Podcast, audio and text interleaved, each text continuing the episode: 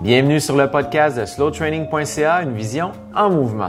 Mon nom est Éric Blais, entrepreneur amoureux de la vie, enseignant et passionné par le mouvement.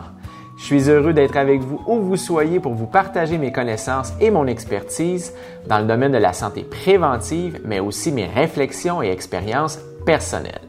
Un pas, une respiration et une répétition à la fois.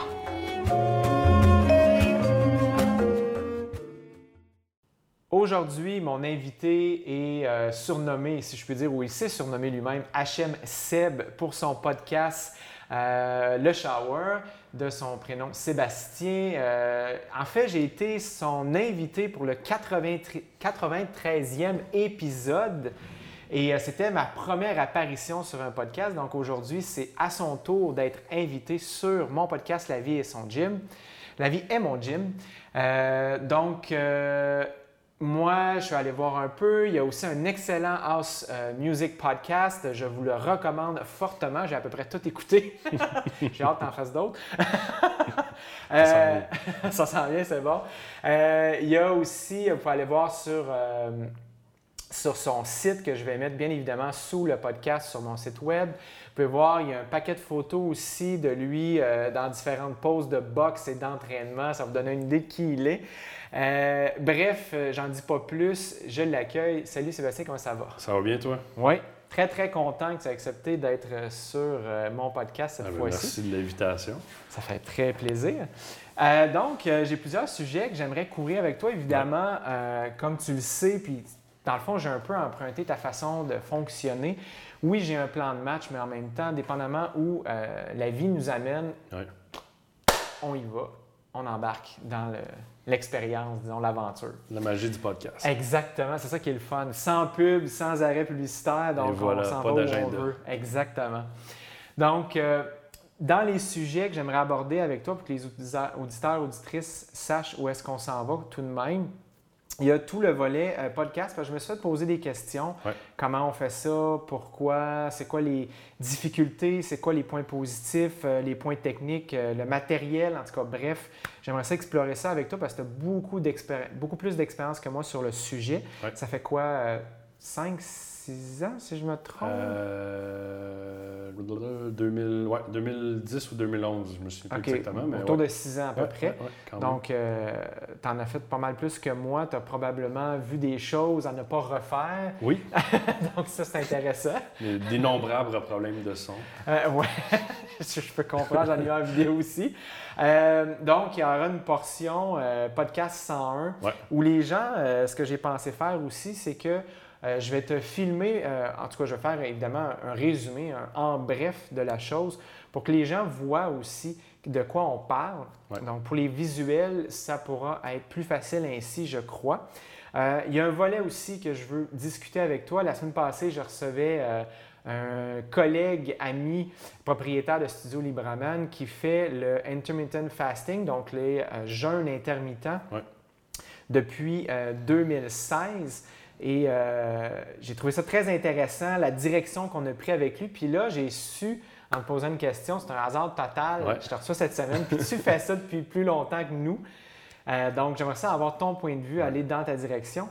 Et euh, j'ai euh, aussi une petite surprise pour le moment. Tout le monde en parle. Je te le dis pas tout de suite parce que c'est une surprise.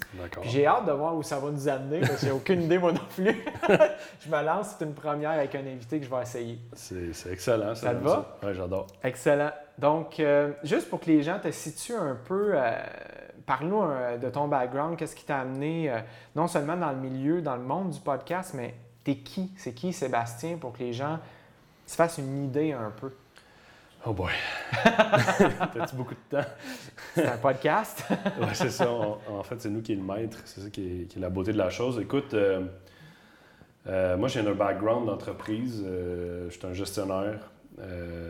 puis, quand j'étais plus jeune, j'ai décidé de lâcher l'école assez jeune. j'étais allé sur le marché du travail. J'ai travaillé euh, dans le domaine de la construction, j'ai travaillé dans les voitures, j'ai travaillé dans les systèmes de son, l'électronique, l'informatique. Euh, puis, de fil en aiguille, je suis devenu gestionnaire dans euh, différentes entreprises d'affichage numérique et tout. Puis, il y a deux ans et demi, j'ai décidé de euh, quitter mon emploi parce que. Euh, Et là, tu faisais quoi exactement à cette époque-là? Parce que là, tu en as dit plusieurs. Ouais, là, j'étais euh, directeur des opérations dans une entreprise d'affichage numérique. OK. Je travaillais beaucoup. j'ai décidé de quitter avant d'avoir une écœur en titre. Fait qu'il y a eu une période de transition avec l'entreprise et tout. Puis, il y a quelques mois qui se sont passés. Puis, rendu là, ben j'ai été voir des chasseurs de tête, ce genre de, choses-là. Puis, euh, ce qui manquait euh, dans mon pedigree, c'était un bac que je n'avais pas terminé à l'époque. Donc, j'avais comme un demi-bac. Et euh, dans le genre de poste que moi, je voulais aller chercher, ça devenait un incontournable. Donc, j'ai fait un retour aux études dans l'administration, tout ce qui est gestion, gestion des TI, tout ça, pour terminer finalement mon bac euh, ce printemps. Puis là, je débute une maîtrise aussi. Donc, euh, je vais retourner dans mon domaine, euh, qui, est vraiment ce, côté administratif-là. Aussi, en 2010-2011, un peu en même temps que le podcast, j'étais quelqu'un qui, a développé une passion pour l'entraînement physique. Mm-hmm. Puis j'ai décidé d'aller faire une certification de PST chez CanFit Pro. Puis, euh, juste pour moi, j'ai entraîné quelques personnes, mais j'ai pas, j'ai jamais, je suis jamais devenu un entraîneur à temps plein. Tu n'en as pas fait une carrière? Non. Mais ta chaîne YouTube, par exemple, tu partages quand même pas mal d'affaires au niveau de l'entraînement en musculation, de ce que j'ai vu. Oui. Euh, j'ai décidé de partir une chaîne YouTube, dans le fond, l'année passée. Euh, la chaîne est en train de prendre une tangente. J'ai décidé de, de, commencer à parler de fitness, de, des mythes, de, un peu de bullshit qui est dit dans le milieu, sur quoi, que ce soit les suppléments, que ce soit sur les façons de faire. Puis euh, essayer d'y aller plus dans un volet éducatif. Et euh, c'est sûr que je fais des capsules aussi des fois de certains entraînements pour donner des idées, mm-hmm. des exercices. Mais le but, c'est vraiment juste plus de démystifier ce qui se passe dans l'industrie parce qu'il y a vraiment du n'importe quoi. Euh, puis mon but, je m'en fais une mission. sais. Puis l'autre chose que j'ai décidé d'intégrer à cette chaîne-là, c'est de l'optimisation, l'optimisation de, de, soi, comme euh, comment optimiser son horaire, c'est quoi des trucs pour arriver à faire ça, pour se donner plus de temps, de devenir une meilleure version de soi-même. Mm-hmm. Fait que ça, ça a été euh, la chaîne YouTube. Puis, euh, dans le fond, c'est ça. Pour l'entraînement personnel, ben, j'entraîne des amis. tu sais, j'ai eu quelques clients à gauche à droite, mais c'est en plus un hobby. Sinon aussi, depuis 2007, j'ai, par passion, encore une fois, je me suis acheté du stock de DJ. Euh, j'avais, un ami qui était DJ à l'époque. Puis euh, une, soirée bien arrosée chez lui. Euh, ah, c'est soirée arrosée. ouais. Il m'a montré quoi faire. Puis j'ai comme aimé ça. Puis là, je me suis pointé chez Solotech. J'ai acheté 2000 pièces de stock. puis j'ai amené ça chez nous, puis j'ai commencé à pratiquer dans mon salon. Puis euh, de fil en aiguille, j'ai commencé à faire des mix.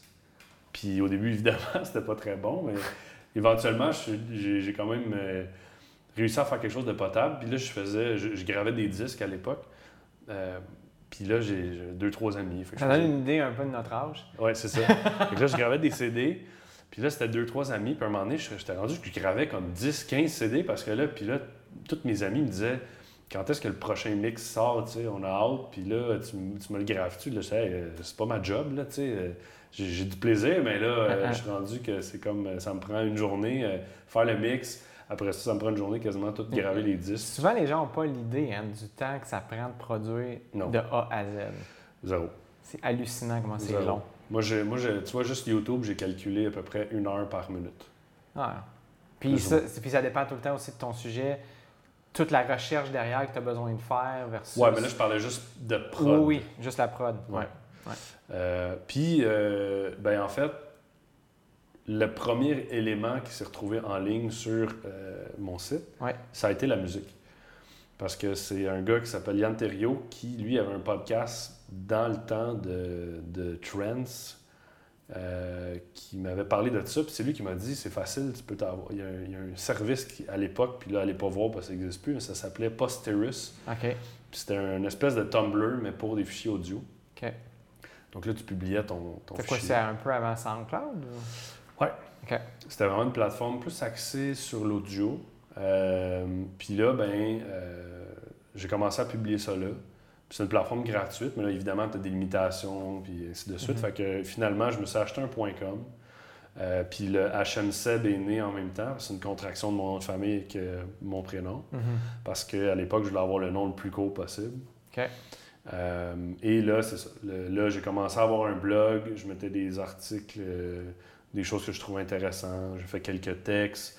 Là, j'ai mis les, les mix le premier mix est encore là, si jamais ça vous dit, mais... Ben, moi, je les ai tout écoutés. je pense qu'il y a des mix qui, datent de 2009 sur le site, si je ne m'abuse. Euh, donc, ça, après ça, j'ai commencé à mettre ça. Puis là, vu que j'ai comme compris comment ça fonctionnait un peu, parce que ça, c'est devenu un podcast en tant que tel, parce que les mhm. podcasts peuvent être musicaux, mais aussi euh, parler. Mhm. Comme on fait là. Ouais. Et là, euh, j'avais fait de la radio au cégep. OK. Puis bloguer, ça m'énervait parce que je me fais pas confiance à l'écrit. Donc, j'avais pas de plaisir. Là, moi, écrire une page, c'était beaucoup trop long. Je commençais quelque chose, je scrapais tout, je réécrivais. Là, je te laisse pas bon.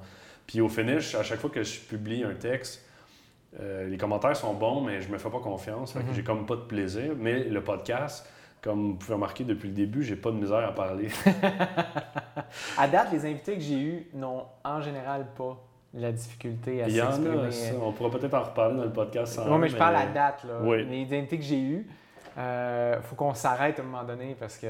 oui, c'est sûr, mais ça arrive. Certains invités qui donnent moins de viande, mais bon, euh, on en reparlera.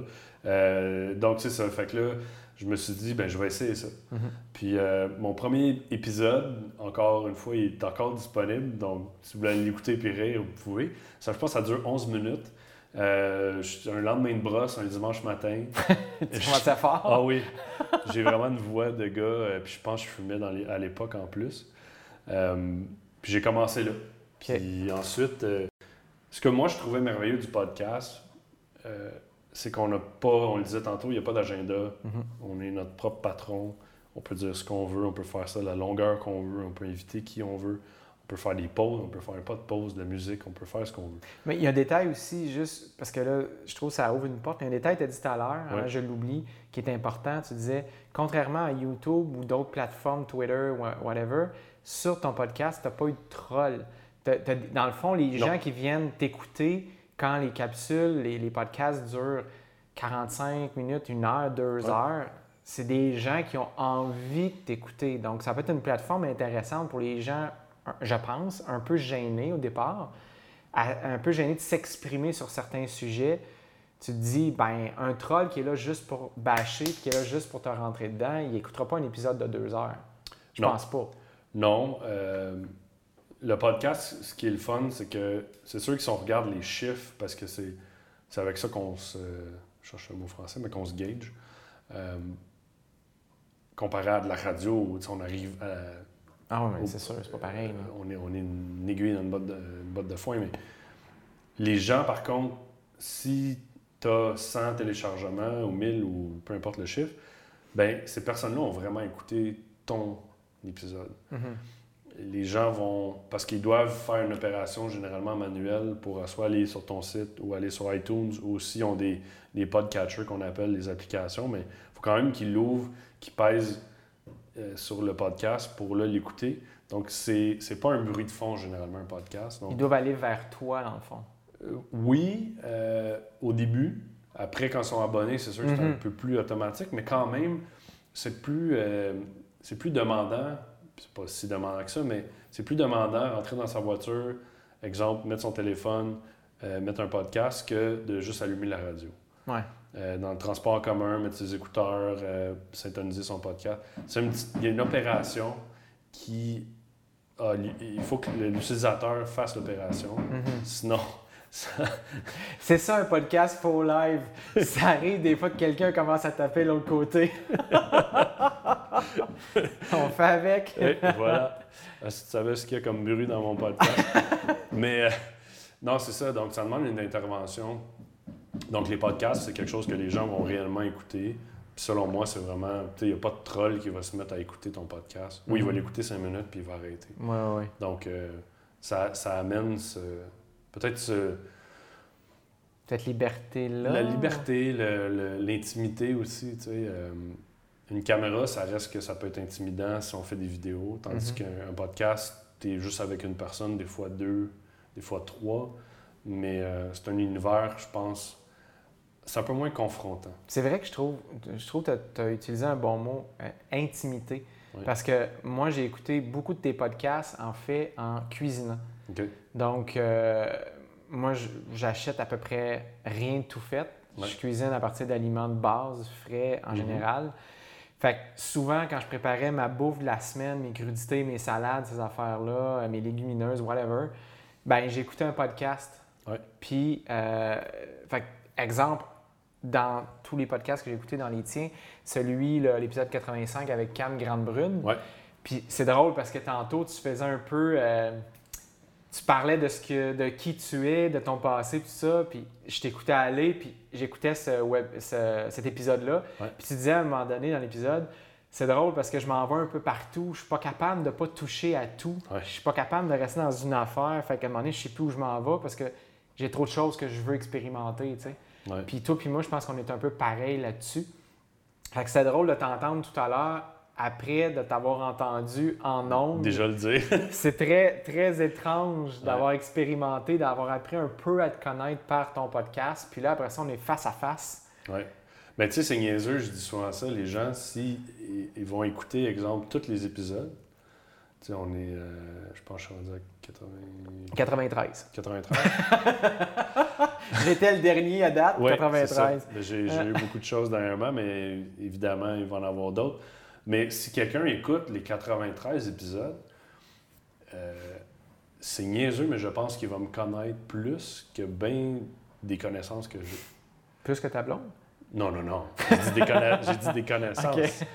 Mais parce qu'il y a beaucoup de, de, moments sporadiques de vie que je raconte, mhm. qui est des anecdotes ou des choses qui sont passées. Puis selon les invités, selon les moments, quand ça a été tourné, euh, on apprend sur moi, tu sais, veut, veut mhm. pas. Euh, puis pourtant, je suis un, fervent euh, guerrier de la vie privée, tu sais. Mais on dirait que ce médium-là, puis on est encore chanceux parce que Google ne répertorie pas les fichiers audio, mais ça doit s'en venir. C'est sûr. Donc, peut-être qu'à ce moment-là, je ferai delete. mais. Ben, c'est drôle, hein, parce que justement, la semaine passée, quand j'ai eu l'entrevue, j'ai fait l'entrevue avec Bert, les sujets qu'on a parlé, quand même deux sujets que, dépendamment avec qui tu en parles, ça peut amener, disons, de la controverse, de l'incompréhension. Ça peut même aller plus loin que ça dans le body language, dans le langage du corps corporel. Mm-hmm. Tu vois dans le, visage de la personne qu'elle est non seulement pas d'accord, mais elle te regarde comme c'est un freak. Mais bref, dans les deux des trois sujets, c'était, le, comme on va parler avec toi, sur le jeûne intermittent. Puis l'autre sujet, c'était les expériences chamaniques où tu utilises euh, la plante médicinale qui est appelée la médecine euh, ayahuasca, euh, qui t'amène dans, je te dirais, une expérience très en profondeur de l'âme. On va dire mhm. ça comme ça. Écoutez l'épisode, puis vous saurez de quoi je parle. Et Bert s'y livre de façon extrêmement authentique, sans retenue là-dedans. Il me dit je me connais maintenant, je sais qui je suis, je connais ma valeur, j'ai pas besoin du reflet des autres pour évaluer ce que je vaux. Et donc, les gens en retireront ce qu'ils voudront bien en retirer. Et s'il y a des gens qui ne comprennent pas et sont confrontants et méchants, mhm. moi, je sais qui je suis maintenant à 50, presque un an.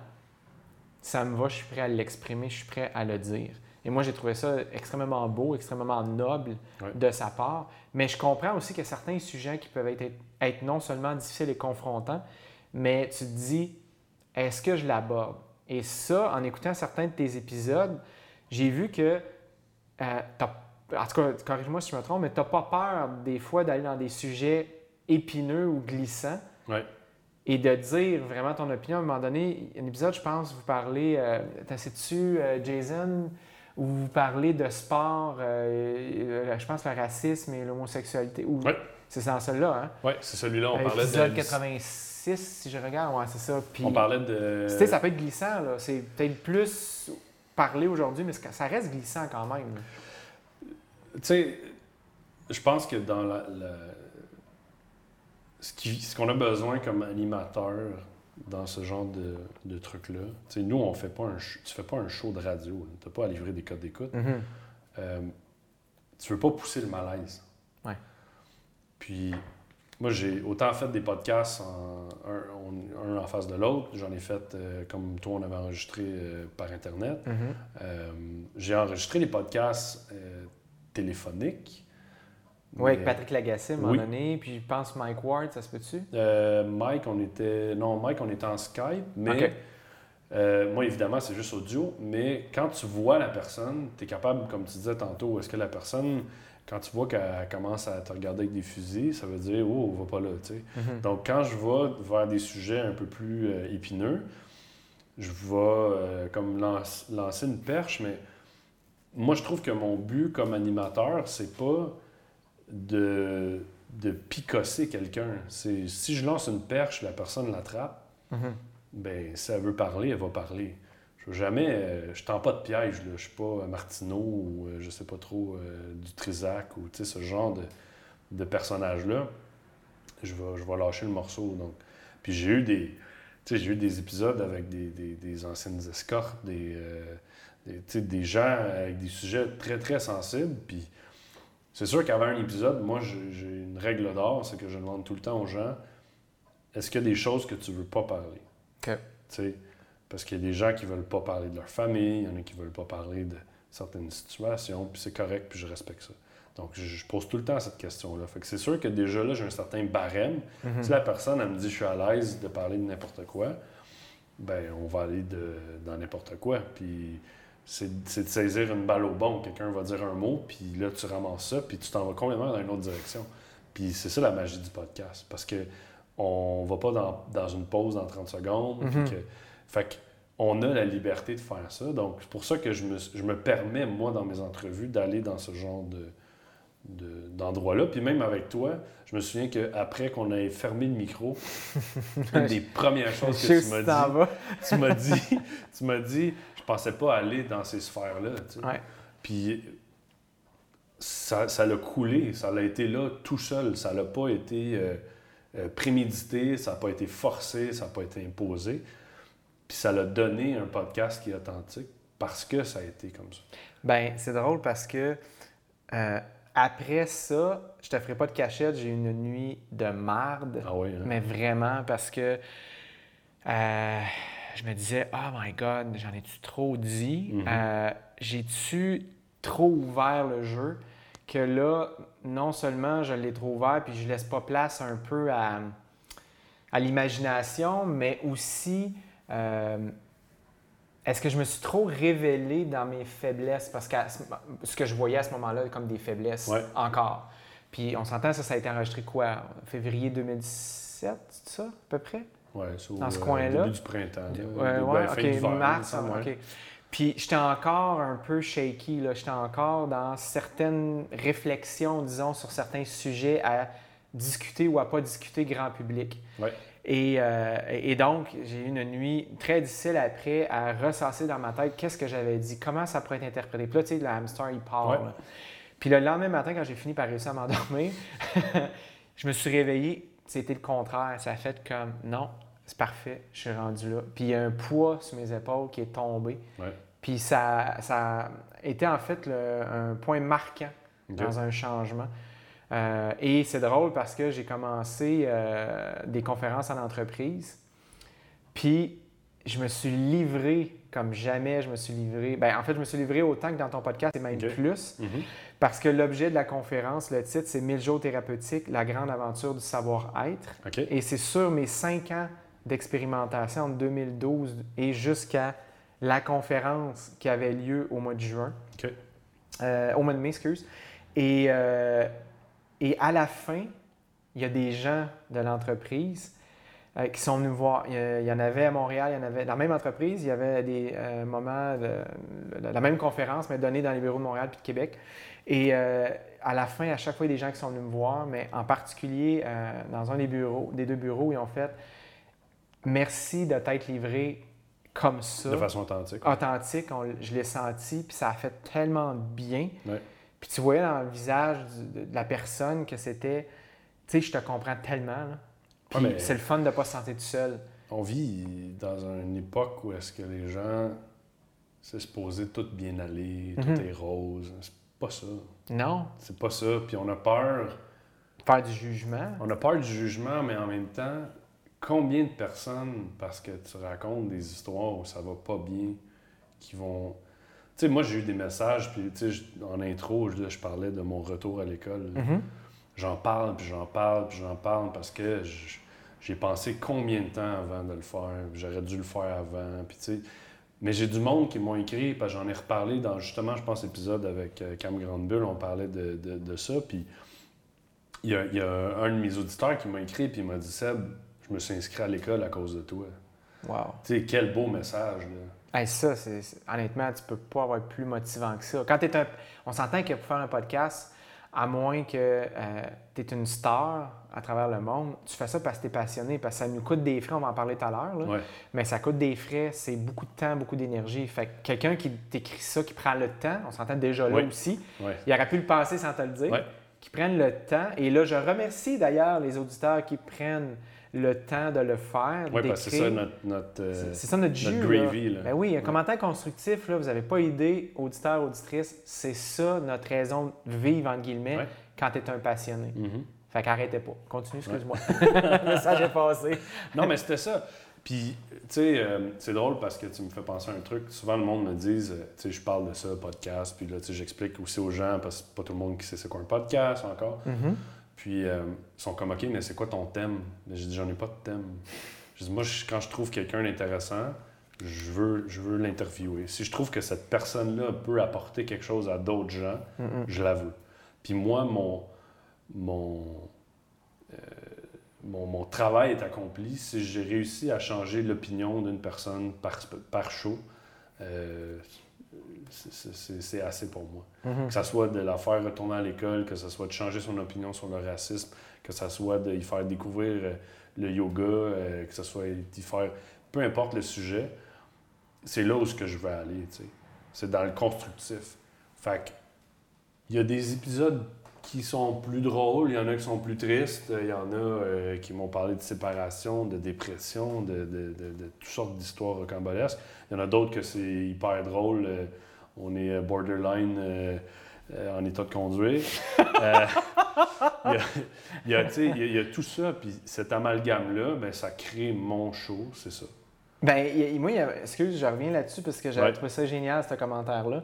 Tu m'as parlé d'une femme qui t'avait écrit par rapport à quelque chose que tu avais fait, je sais pas quel épisode, par rapport à la perte de poids. Puis elle t'avait écrit un commentaire, tu m'avais dit, euh, Caroline, c'était quoi exactement donc?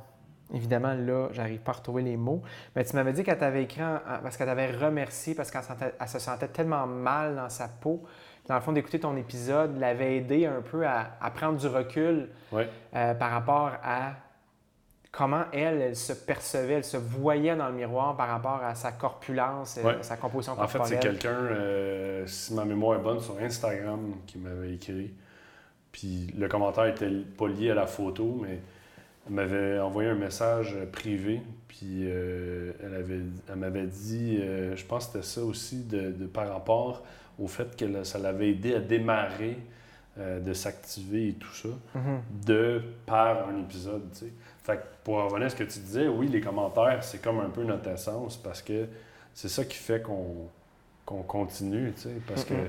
sinon, on n'a pas il n'y a pas d'intérêt, en guillemets, à moins que quelqu'un qui veut avoir euh, une espèce de, reconnaissance des gens, mais c'est pas avec euh, les sous que ça peut générer. Et là, j'ai dit sous, mais ça devrait être scène, euh, que ça peut générer. que Puis pour moi, c'est un grand tout. Ça fait partie de moi maintenant, puis c'est une façon dans laquelle j'aime m'exprimer, mais les commentaires, c'est hyper, hyper important. Les gens n'ont aucune idée.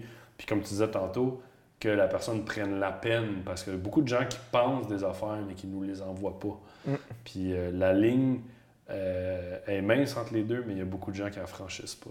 C'est clair. c'est beaucoup plus facile, puis je sais pas pourquoi, j'ai aucune idée, mais c'est beaucoup plus facile pour des gens de se plaindre que de remercier ou trouver quelque chose de, de, de, de dire bravo ou c'est bon beaucoup plus facile de dire t'es un épais, t'es un ci, t'es un ça. C'est tellement drôle que tu dis ça parce qu'il y a deux choses que j'ai remarquées dans la dernière année. Première affaire, c'est j'ai je me suis donné un point d'honneur je le fais à, je dirais, 95% du temps maintenant.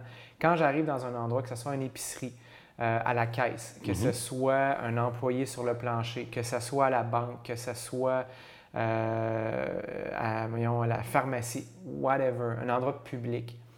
J'essaye autant que possible, et même au téléphone aussi, je le fais maintenant, c'est de dire Bonjour, vous allez bien? Juste de dire vous allez bien, la personne est saisie. C'est hallucinant. Je fais la même chose. C'est hallucinant. Et là, le comportement change.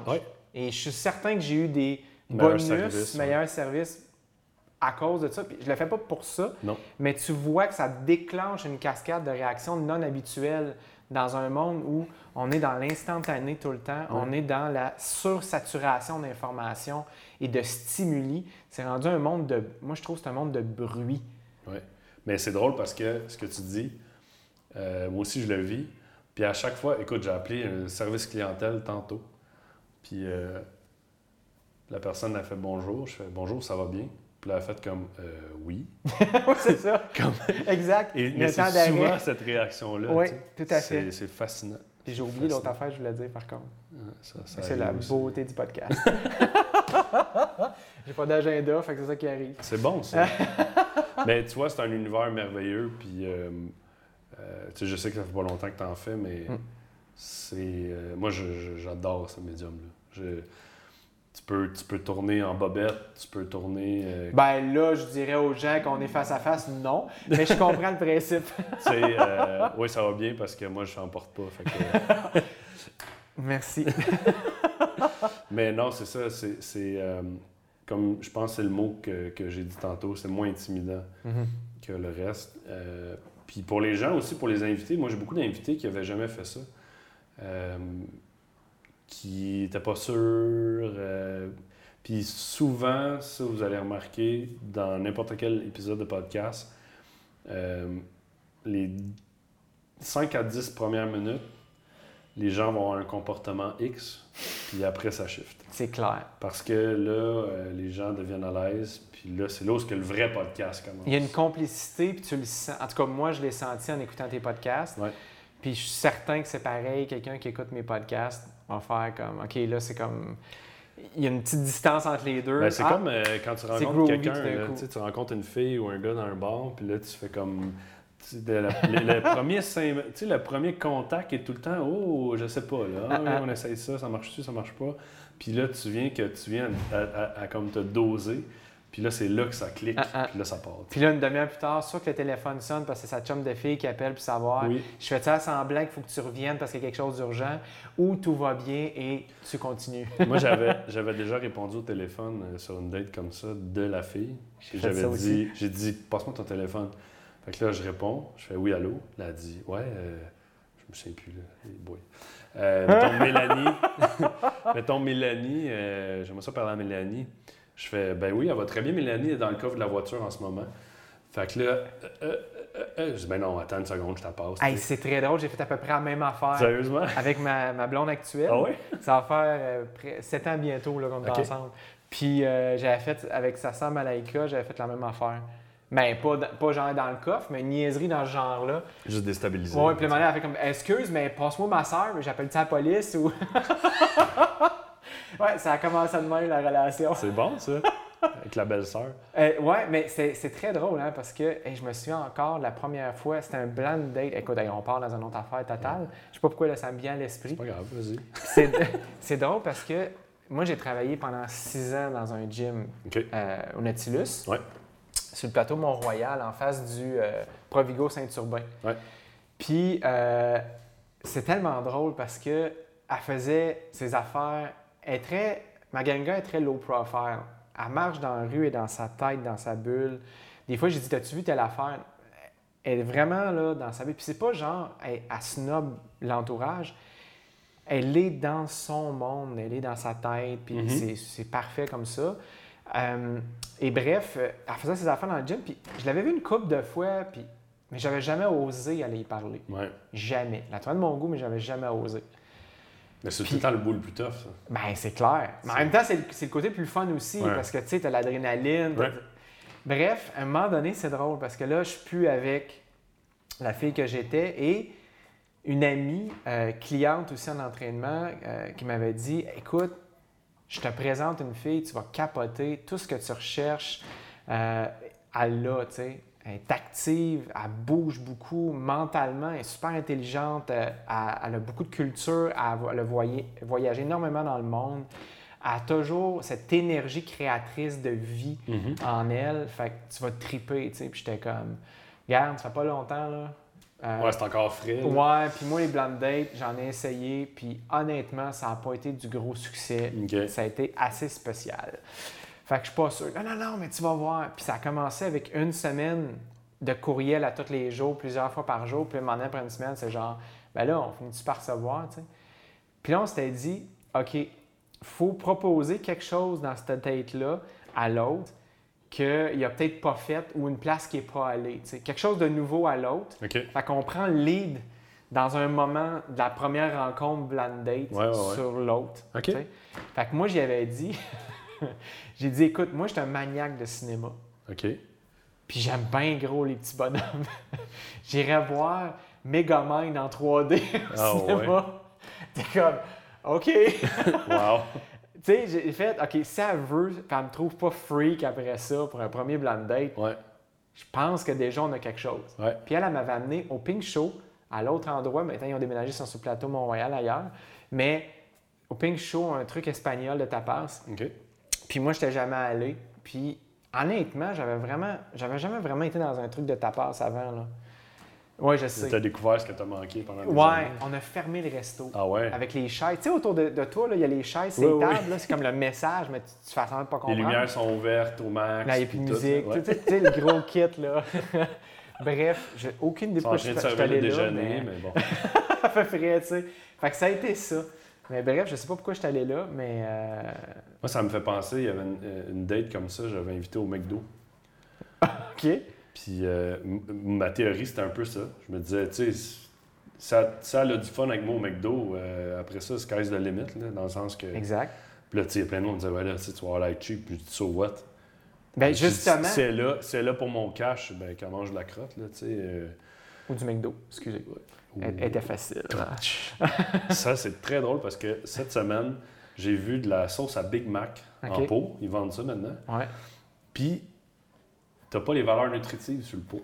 C'est un texte qui est écrit c'est pour. mieux. Oui, je sais. Mais pour. Mais je ne savais même pas que c'était légal, ça. C'est marqué pour les valeurs nutritives, visiter notre site web. As-tu déjà été sur les sites web de, des trucs du genre? Ben non, pas particulièrement. J'ai fait l'expérimentation, moi, puis euh, je te jure que des fois. Ils sont cachés. C'est pas toujours facile. Des fois, c'est très petit. Il faut que tu prennes euh, la, la, la, loupe là, sur ton, ton écran. Puis puis des fois, écoute, j'en ai vu. Euh, non, sérieusement. Puis là, je parle pas nécessairement juste de cette chaîne-là, mais je parle chaîne. Euh, globalement. Ouais, globalement, fast-food et compagnie. C'est pas toujours facile de trouver les informations. Non, mais je savais pas, moi, que légalement, tu avais le droit de ne pas mettre. Je ne savais pas non plus. J'étais sûr que. Parce qu'au Canada, c'était. Euh, tu as les ingrédients, mais tu n'as pas les valeurs nutritives. OK pensais que légalement. Justement, probablement. En tout cas, déjà là, ça parle beaucoup. Ben, moi, quand j'ai commencé à lire, ça fait longtemps, mais commencé à lire vraiment, vraiment, vraiment tout ce qu'il y avait, ces étiquettes. Là. Il y a une affaire que. Euh, euh, voyons, j'ai un blanc de mémoire. Euh, Marion Nessa, tu connais-tu, nutritionniste? Non. américaine, extraordinaire. Ce livre que j'ai capoté à lire. C'est pendant qu'on allait en voyage à Hawaï. On va, le, on va le nommer. Food Politics. Je mettrai le, le, nom en dessous du podcast. Euh, c'est hallucinant et elle dit une affaire très, très simple. Euh, quand vous rentrez dans une épicerie, premièrement, ça, il y en a plein qui ont repris ça. Tournez autour, allez pas dans le centre, parce que ce qui est dans le centre, c'est en général ce qui est à haute densité énergétique. Et si jamais vous allez, et quand on parle pour les gens qui, qui sont néophytes, haute densité énergétique, en général, c'est très salé, très gras, mhm. très sucré. Euh, donc, euh, il y a énormément de calories, calories souvent vides. Euh, et ce ne sont pas nécessairement les bonnes calories, avec plein de noms étranges, à peu près incompréhensibles. On se demande qu'est-ce que le corps va faire avec ça, probablement qu'il ne sait même pas. Bref. Et ce qu'il dit, dans le fond, c'est ça. Si vous allez dans le centre, quand il y a plus que cinq ingrédients dans la liste, achetez-le pas. Si il y a S'il y a, euh, mettons, on va dire. Euh, 5, c'est pas beaucoup. I know. Ben, tu comprends ce que ça veut dire. Oui, oui, non, mais moi. Ça oui, veut dire mais- achète des aliments frais puis cuisine. Oui, oui. En fond, c'est ça le toi, message. Fait qu'elle dit si, il faut qu'il y ait en bas de 5 ingrédients. Si c'est illisible, sais, genre que tu n'arrives pas à comprendre parce que c'est des noms. Ouais. Quand je dis illisible, c'est pas illisible, parce que c'est incompréhensible. Ouais, ouais. Des noms scientifiques à coucher dehors. Dectromactec, je sais pas quoi. Ouais, tu genre. puis, Continue, continue ta marche, c'est bon pour la santé. Continue à marcher, puis retourne dans les affaires qui sont plus fraîches, plus- euh, qui n'ont pas 25 noms. euh, C'est drôle, j'avais jamais remarqué ça.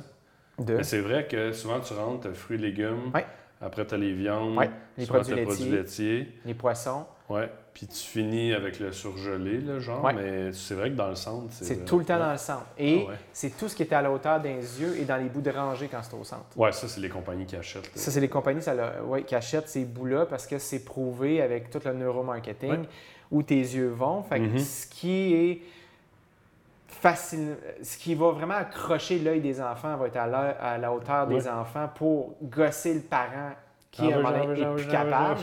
Exactement. Et ce qui est à la hauteur des yeux des parents aussi qui veulent vraiment vendre est à la hauteur des yeux moyens, évidemment. Et tout ce qui est santé, plus santé, en général, est très bas des rangées et très haut. Donc, c'est pas à la hauteur des yeux. Et c'est ce qui a souvent le moins de marge aussi de bénéfices. Donc, tout ce qui est hautement process, là, qui est très, Ouais. très, très transformé et sur-transformé, Ouais. C'est ça qui est très payant parce que c'est fait avec, en général, des aliments, des aliments très cheap. Ah, ben ils font du. je- Encore là, je cherche le mot. Ils euh, augmentent la français. valeur. Le feeling, tu sais. Ouais. Puis tout ce qui est basé, dans le fond, euh, puis on ne fait pas le cours de nutrition aujourd'hui, là, mais. Non, on est bien parti. Oui. non, mais tout, tout euh, avec tout ce qui se passe avec l'empire du maïs euh, aux Ouais. États-Unis et tout. Soya tout le- aussi. ouais, fructose, le, le- Corn syrup. ouais, corn syrup qui est ajouté dans.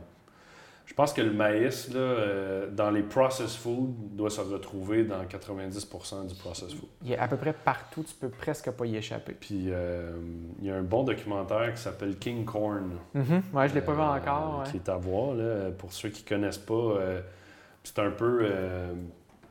le, le maïs aux États-Unis, c'est un peu ce qui se passe ici avec le lait, là, on- avec grande pompe. Là, mais là, Mhm. bon, est-ce qu'on va dans ce sujet-là? Je sais pas. Ben, je te dirais, euh, pour les gens qui s'intéressent à la nutrition, qui veulent comprendre davantage euh, tout ce qui se passe, euh, Food Politics de Marion Nessol, moi je le recommande fortement. Ouais. On a un excellent nutritionniste, je trouve, québécois aussi, qui, qui, qui- qui- qui écrit justement, je pense qu'il est en train d'écrire son deuxième livre. J'ai son premier qui est Sauver la planète une bouchée à la fois. C'est Bernard Lavallée, le nutritionniste urbain. Ouais, le... Il a, il a passé beaucoup à Radio-Canada, euh, il a passé à l'épicerie beaucoup Mhm. aussi. T'as entendu parler du Euh, livre aussi, je l'ai pas lu. Le livre est super bon parce que lui, ce que je trouve d'intéressant, puis apparemment que Marion Nessel l'a remarqué, OK. pourtant il écrit en français, donc lui, il, il était fou comme la merde euh, quand il a su ça. Lui, il disait, c'est comme, pour les gens qui tripent sur Madonna, c'est comme si Madonna avait communiqué avec moi Ouais, ou avait ouais, dit ouais. quelque chose sur moi, tu sais. Je comprends. Fait que lui, ce que j'aime dans son approche, c'est que il va chercher le volet écologique. Puis une chose qui m'a vraiment marqué dans son livre, c'est qu'il disait est-ce qu'on peut, en tant que nutritionniste, encore recommander deux à trois, par exemple, dans son Mhm. livre, deux à trois portions de, euh, de, de de poissons par semaine, sachant qu'il y a une surpêche au niveau mondial Mhm. dans les océans. On est en train de détruire la faune océanique, dépendamment des modes de pêche, évidemment. Euh, et donc, peut-on encore, sachant cela, sachant les ravages, recommander deux à trois portions par semaine? Et est-ce que le nutritionniste aujourd'hui a cette responsabilité-là politique, économique, sociologique, Ouais. en plus de son euh, travail nutritionnel?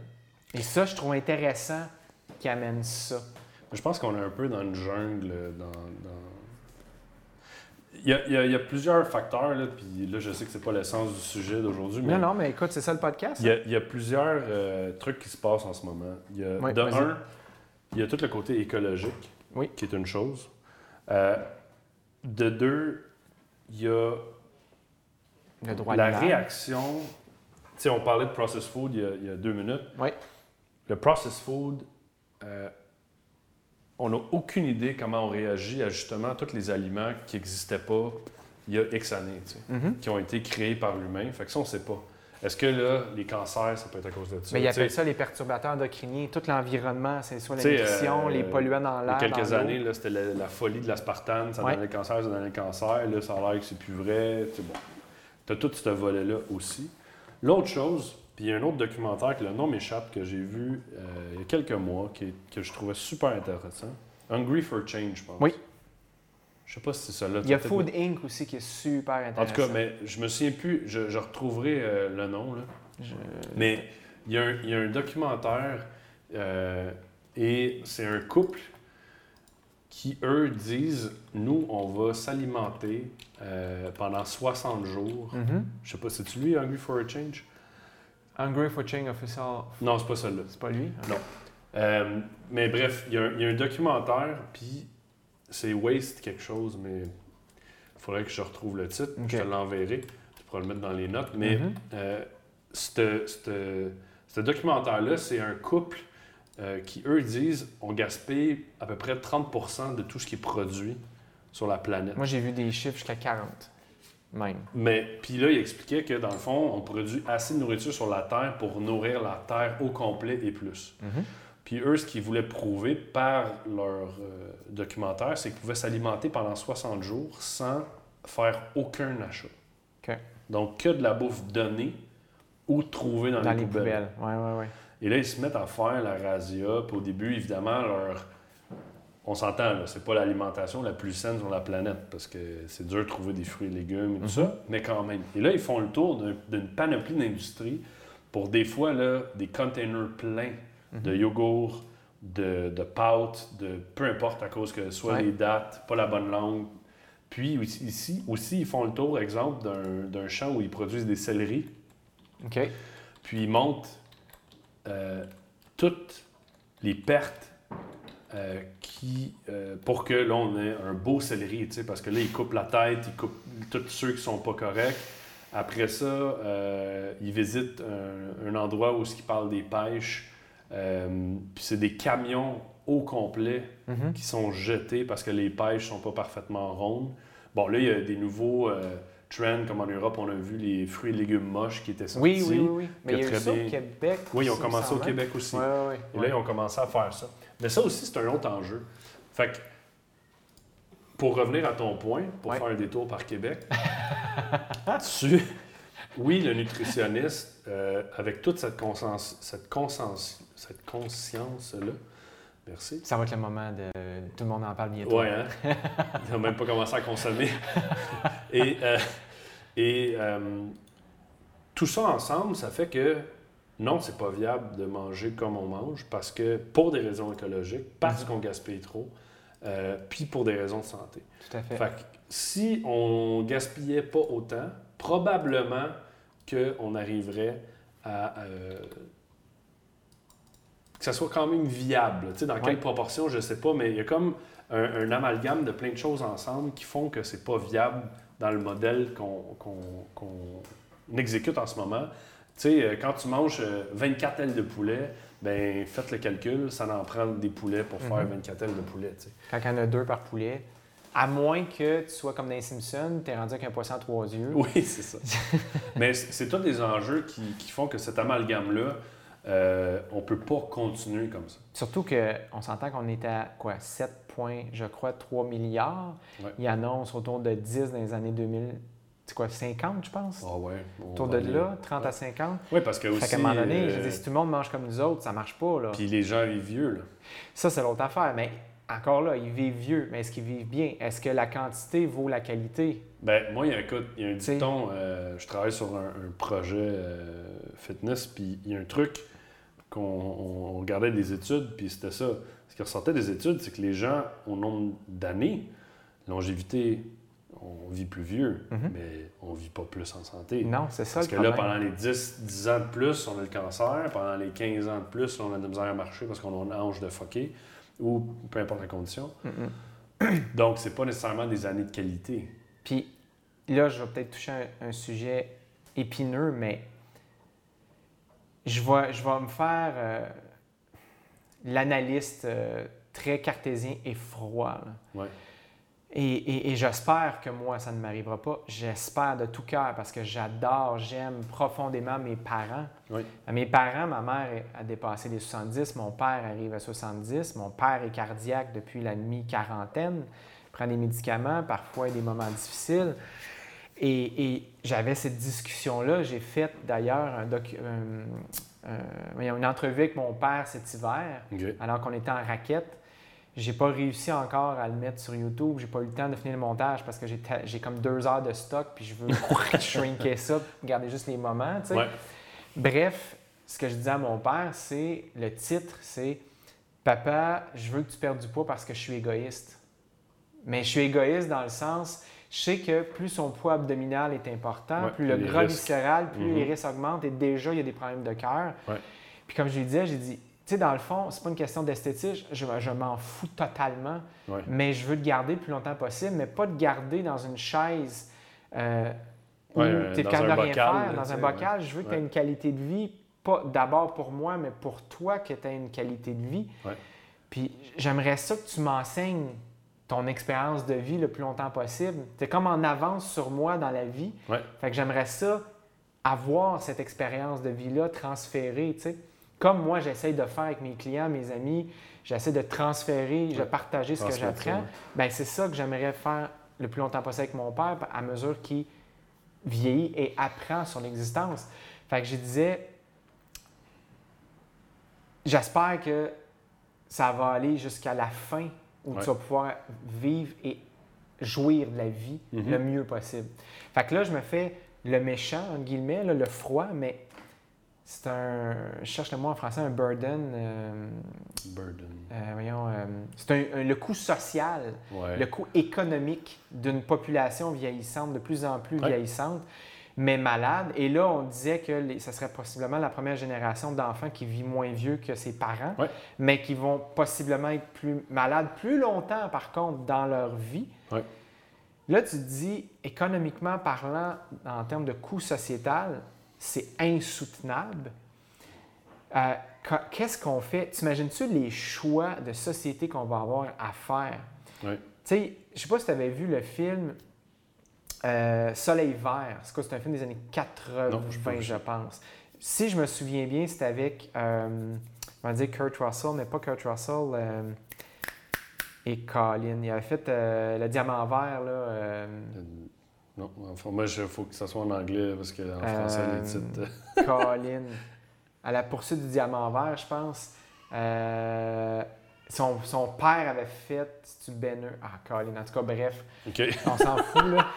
J'ai un blanc total. Mais tout ça pour dire que. On devrait commencer à boire. C'était, ouais, c'est ça. ça s'en vient. C'est dans, dans ce film-là.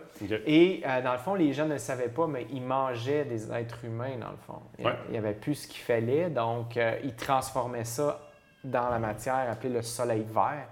Et ils mangeaient ça. Dans le fond, tu mangeais des personnes vieillissantes, décédées, vieillissantes.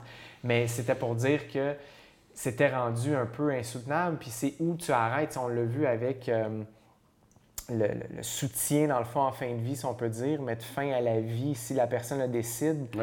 C'est tout le débat de société, mais le débat de société risque d'aller s'aggraver, d'aller beaucoup plus loin. Le jour où vraiment, là, on parle depuis combien de décennies que le système de santé a de la misère, mais là, là vraiment, là, mets encore un 10-20 ans, là, ben écoute, le nombre de centres pour personnes âgées qui sont en train de se construire en ce moment, c'est Il y a un boom économique de centres de personnes ben âgées depuis quoi? au moins une décennie certain. C'est... Mais tu sais, ça, c'est très par rapport à notre société parce que tu as des peuples, exemple, où les aînés, quand ils sentent qu'ils sont sur la fin, ils vont se retirer dans le bois eux-mêmes. C'est leur façon à eux de préserver. Un... un peu comme le vieux prédateur dans la jungle, c'est comme si. Ben, il y a des peuples, je me souviens pas de mémoire, je pense que c'est en Asie quelque part, mais c'est comme la personne, quand elle sait qu'elle est malade, puis c'est mhm. fini, elle se retire, elle s'en va dans la forêt. OK. Euh, ça, je savais pas. Puis euh, elle laisse faire euh, la vie, mais. Tu sais, puis je rentrerai pas là-dedans, puis ça aussi, c'est un sujet très épineux, mais à mhm. travers tout ça, à travers de sauver tout, de, de on, affaiblit aussi notre, notre, société en tant que société, tu sais. Mhm si on dépense, euh, puis moi aussi, j'aurais espéré que mes parents vivent le plus vieux possible, mais combien qu'on dépense, puis là, là, je parle juste, mettons, monétairement, parce que c'est une comparaison facile, mais Mhm. pour garder quelqu'un en vie de 90 à 100 ans, versus d'investir cet argent-là dans l'éducation pour les jeunes, dans, dans une chirurgie cardiaque pour un enfant de 3 ans, euh, tu sais. Ben, c'est là, c'est quoi la valeur d'une vie? Est-ce que c'est jugé par l'âge? Est-ce que c'est jugé par la position de la personne? Est-ce que c'est jugé par toi, ta position par rapport à cette personne-là? J'imagine que si c'était mon père, puis c'est moi, il faut qu'il dé- décide, c'est pas la même chose que si tu es froid, un statisticien qui dit Oui. en statistique, parce que tu connais en philosophie, je suppose, Je, je- je suis d'accord le avec truc du radeau, là. Tu as tant de personnes qui Oui. peuvent embarquer sur le radeau, puis Oui. c'est lequel ou laquelle que tu pitches dans l'eau Oui. parce qu'il faut t'en sauver cinq. C'est un peu ça, c'est ce mais je comprends ton point. Par contre, c'est un peu. Je vais prendre le don d'organes comme exemple. Mhm. Moi, j'ai signé ma carte, puis tu, tu te dois personnellement d'aviser ta famille, tes proches, parce que eux ont le dernier mot. Si eux disent non, ils ne donneront pas tes organes. Moi, que ce soit mon père, mon frère, ma soeur, ma mère, même, si c'est quelqu'un de proche, si c'est sa volonté. Moi, je suis pour le don d'organes. Ça, c'est mon choix à moi. Mais si sa volonté à elle, c'est de faire ça, jamais je vais empêcher ça, même si c'est un proche. Parce que je sais qu'est-ce que ça va apporter à une autre personne Mhm. puis à la société. Ce que je dis, c'est que je comprends le dilemme de dire quand c'est une personne puis t'es froid par rapport à cette personne-là, c'est facile de dire ben là, laisse mourir elle puis sauve elle. Je, comprends. Puis je serais le premier probablement que si j'avais un parent malade à faire tout ce que je peux pour le sauver.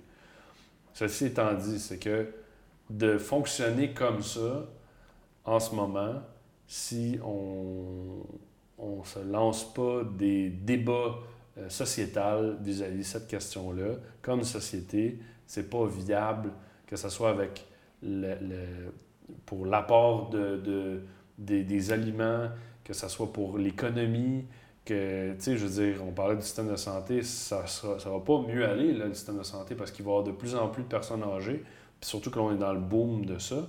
Après, il va, ça va redescendre un peu, mais il va y avoir une, espèce de pointe qui, qui, qui s'en vient. Donc, c'est comme un, un dé- un débat de société qu'il y a à avoir sur nos méthodologies, puis justement, par rapport à, tu disais tantôt, aider les gens à mourir, ceux qui veulent le faire. Euh, parce qu'il y a des gens qui vont arriver puis vont dire Moi, j'ai pas envie de vivre 5 ans de plus, Mhm. mais d'avoir un petit sac à traîner, puis de ne pas pouvoir manger, puis de.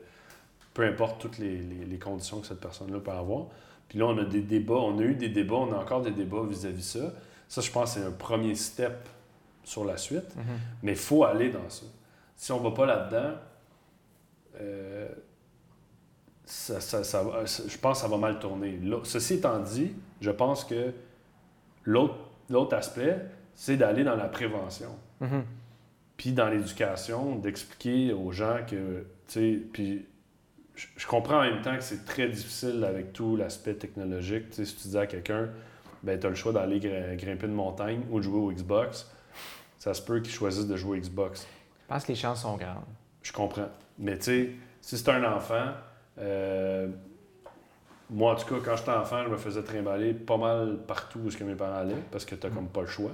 Ouais, mais on vit pas, ça j'ai remarqué, on, on vit pas non plus le même type d'enfance. Non. Je veux dire, aujourd'hui, euh, moi, écoute, j'ai eu mon premier cellulaire en, le 1er juillet 2016. J'en avais eu dans le début 2000 pour mon travail en- à Radio-Canada et à TVA comme caméraman.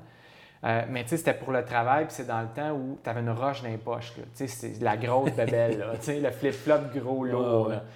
Fait que, avec un pagette. l'antenne qui sortait. L'antenne qui sortait, le pagette, au nice. cas qui marche, il fonctionne Oui. pas, tu sais. Oui, parce que pour une raison mystérieuse, le pagette pognait partout, mais pas les Exact, exactement. bon, Mais, c'est les ondes, en oui. tout cas, bref.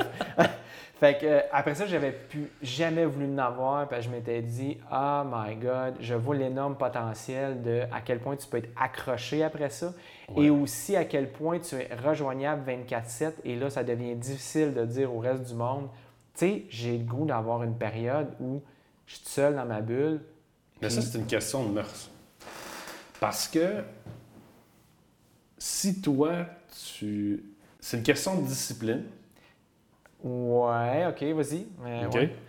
Mais il y a plusieurs choses dans, ça, mais moi je pense que c'est une, question de discipline personnelle parce que ton téléphone, que tu en as un ou pas, mhm. si tu en as un, tu peux très bien le fermer. C'est vrai. Par contre, les gens qui font ça, je pense qu'il y a beaucoup de gens qui n'ont pas la discipline de faire ça. Ça, c'est un. Comme là, on le fait pour l'entrevue, puis le bout, moi, il est fermé, toi, il est fermé, puis on n'est pas mort. Non. Puis l'autre chose aussi, c'est l'habitude des gens. C'est-à-dire que, moi, je prends l'exemple le plus facile, c'est les courriels. je pense que j'avais fait même une vidéo sur ça.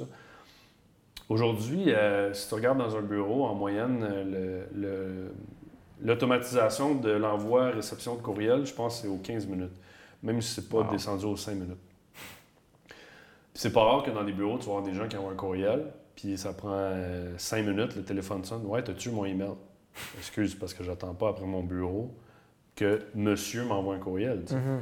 Puis moi, je me suis en entreprise, j'avais commencé à faire ça. J'avais euh, intentionnellement augmenté le délai à 30 minutes. Puis à un moment donné, je l'avais mis aux heures. Puis euh, j'avais remarqué la panique des gens vis-à-vis ça, le manque de réponse. Mais ça, une fois que tu les habitues, là, ils font OK. Mettons, Seb, il répond pas vite. Puis tu peux faire la même chose avec ton téléphone. Puis là, il y en a qui vont me dire Ah, mais là, pourquoi tu fais ça si tu le vois sonner Écoute, moi, je peux choisir ce que je fais dans ma vie. Mm-hmm. Il y a 10 ans, téléphone sonnait, tu laissais un message sur le répondeur, sa cassette, puis tu rappelais, puis là, tu pognais l'autre répondeur. Fait que finalement, tu te parlais dans trois jours, puis c'était pas grave. Si une mm-hmm. urgence, tu sais où je reste. Viens me jaser face à face, ça va être bien fun. Tu sais, c'est la même chose que les textos, gars. Moi, si tu veux me parler, appelle-moi. Tu sais, à un moment donné, les textos, le email, le ci, le ça, il y en a tellement qu'il faut décrocher. Mais c'est la discipline des gens. Donc, l'outil est merveilleux. Je veux dire, on peut s'ostiner sur un point, je prends mon téléphone, je regarde sur Wikipédia, puis je te dis, ben non, c'est moi qui ai raison. Ou euh, on veut aller avec, euh, on veut trouver un restaurant pour aller prendre une bière, on mm-hmm. clique. C'est merveilleux, mais c'est l'abus. Comme dans n'importe quoi, là, on, on tombe dans l'excès. C'est Regardez le, téléphone, je pense que j'ai lu un article qui disait en moyenne, c'est 50 à 75 fois par jour. Bien, c'est parce que c'est fait un. Tout est fait pour créer l'addiction ou la... le désir de. C'est pas tant apparemment de consulter la chose en tant que telle, c'est l'anticipation du peut-être. Ah, peut-être j'ai manqué quelque chose. Ah, peut-être que telle personne. Ah, j'ai peut-être cette. C'est apparemment que c'est ça dans notre cerveau. Et plus tu reproduis ce geste, plus la connexion se renforce et plus là, ça devient difficile. Tu sais, comme cet été, là, moi, je me suis dit, OK, la dernière année de euh, juin 2016 à juin 2017, ça avait été tellement intense avec notre challenge SRC pour le cancer. Mm-hmm. Je m'étais chargé justement des médias sociaux. C'était la première fois que j'avais un cellulaire intelligent, tout ça. J'avoue que j'ai perdu totalement le contrôle, mais totalement. Là. Et là, j'ai décidé que le mois de juillet ou 2017, c'était un genre de semi-décrochage. Donc, j'ai averti mon monde que samedi, dimanche, lundi, euh, à part mes parents, ma blonde, euh, excuse, mais un, je ne suis pas les médias sociaux, je ne regarderai pas les affaires, puis laisse un message. Je les avertis. J'ai dit là, il faut que je décroche, j'ai perdu complètement le contrôle, je suis rendu addict totalement. Mm-hmm. Puis là, ça a pris le contrôle de ma vie au point où c'est rendu, j'ai le goût de le pitcher au, bout de mes bras, puis j'ai plus de vie. Parce que j'ai trop renforcé justement ce comportement-là. Puis je le sens dans ma tête, cet empressement-là d'aller voir, il s'est-tu passé quelque chose? J'ai-tu un courriel? J'ai-tu manqué la chance de ma vie? J'étais Il n'y a rien de ça. I know, je le sais tellement. Il n'y a rien de ça. Mais c'était plus fort que moi. Tu vois, moi, ça, c'est un truc que je. Puis tantôt, avant de commencer, je te disais ça. Autant je suis un monsieur techno, le dernier gadget, puis j'adore ça. Mm-hmm. Je suis un whiz, puis je connais bien les affaires. Mais autant je veux aller à l'extérieur, me déconnecter. Puis si je prends des vacances, tu sais, moi, euh, si je m'en vais en voyage, là, il y en a. Le téléphone, il reste ici. Là. Mm-hmm. Je veux rien savoir. Puis il n'y a personne qui va mourir. C'est le même type que des gens qui disent Ah, ben tu sais, euh, au bureau, là, je peux pas pas répondre. OK, tu fais combien de temps que tu travailles là? Un an? OK. Avant ça, tu n'étais pas là? Il survivait? OK. On, on s'entend là-dessus. Fait que c'est. Mais je comprends en même temps cette dualité-là parce que ça crée ça. Mais c'est quand tu t'en passes que tu te rends compte qu'au final, qu'est-ce que tu manques? Ah, tellement.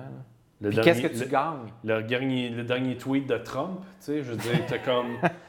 T'as pas. Euh, t'as pas ça, mais ça crée ça. Ouais. Ça crée ce faux besoin-là. Mais moi, je dirais, qu'est-ce que tu gagnes? Moi, j'ai gagné plein d'affaires. Depuis que je fais ça, les samedis, dimanches, lundi, je réponds pas. OK, tu parles, oui, oui, dans cette coupure-là. J'ai gagné plein de choses. tu ben, disais, qu'est-ce que tu perds? Donc, tu perds pas grand-chose, moins que tu pensais, mais moi, je dirais dans le positif, qu'est-ce que tu gagnes? Mais ben, c'est clair. Puis j'ai gagné du temps de qualité. J'ai gagné un état d'esprit beaucoup plus calme et stable, une respiration beaucoup plus profonde, une meilleure gestion du stress. Mm-hmm. Euh, regarder dehors puis d'entendre les oiseaux parce que tu penses pas à ça tout le temps, puis de marcher puis de faire comme Wow, OK, c'est cool. Ouais. J'avais pas vu ça avant. Ça, moi, je trouve c'est des reprise, choses. Reprise du contact humain. Totalement. Dans le transport en commun, c'est dur de faire eye contact maintenant. C'est très, très. Puis quand tu regardes quelqu'un plus que deux secondes, il te regarde quasiment comme si tu le dévisais là, tu étais un freak. ouais, ça, ça m'est arrivé. Bref. ben, ça arrive souvent. ouais. Hey, euh, ça te dérange pas? On va entamer le côté plus technique podcast. Oui, certain, certain. Ça a été euh, un détour super intéressant. Mais euh, comme j'ai eu plein de questions de gens par rapport au podcast, ouais. J'aimerais ça avoir, dans le fond, de ton expertise là-dessus. Fait que juste pour donner une idée, les gens comprennent ce que ça représente en termes de création globale. Que ce soit un podcast où moi, je fais plus de la vidéo. Moi, c'est beaucoup, beaucoup de la vidéo. Je suis rendu à, je pense, 550 vidéos sur mon YouTube depuis 2011. Euh, c'est beaucoup, beaucoup de temps aussi. Et donc, pour un podcast, quelqu'un qui voudrait se partir ça, toi, en moyenne, dans la façon que tu fais tes podcasts, si on parle pré-prod, prod et post-prod, donc pour que les gens néophytes comprennent, pré-prod, on parle de recherche. C'est-à-dire, OK, c'est quoi le sujet? Euh, comme dans notre cas, quand on a des invités, faut que tu communiques, il faut que tu trouves ton invité, pourquoi, quel angle, comment tu l'abordes, tu l'abordes, tu attends son retour, une coupe de courriel, c'est téléphone. Qui aussi, qu'est-ce qu'il fait. Exactement, c'est quoi son horaire, fait qu'il y a 26 millions de courriels pour trouver un moment pour le faire. Bref, pré-prod. Production, l'enregistrement de l'entrevue, soit comme on le disait tout à l'heure, par téléphone, euh, par vidéoconférence ou bien en personne comme on le fait actuellement. Et la post-prod, dépendamment de comment tu fais ton podcast. Mm-hmm. Moi, exemple, je le réécoute au complet. Je coupe absolument rien, mais je le réécoute au complet parce que je vais chercher les moments forts pour mettre sur mon billet blog pour les gens.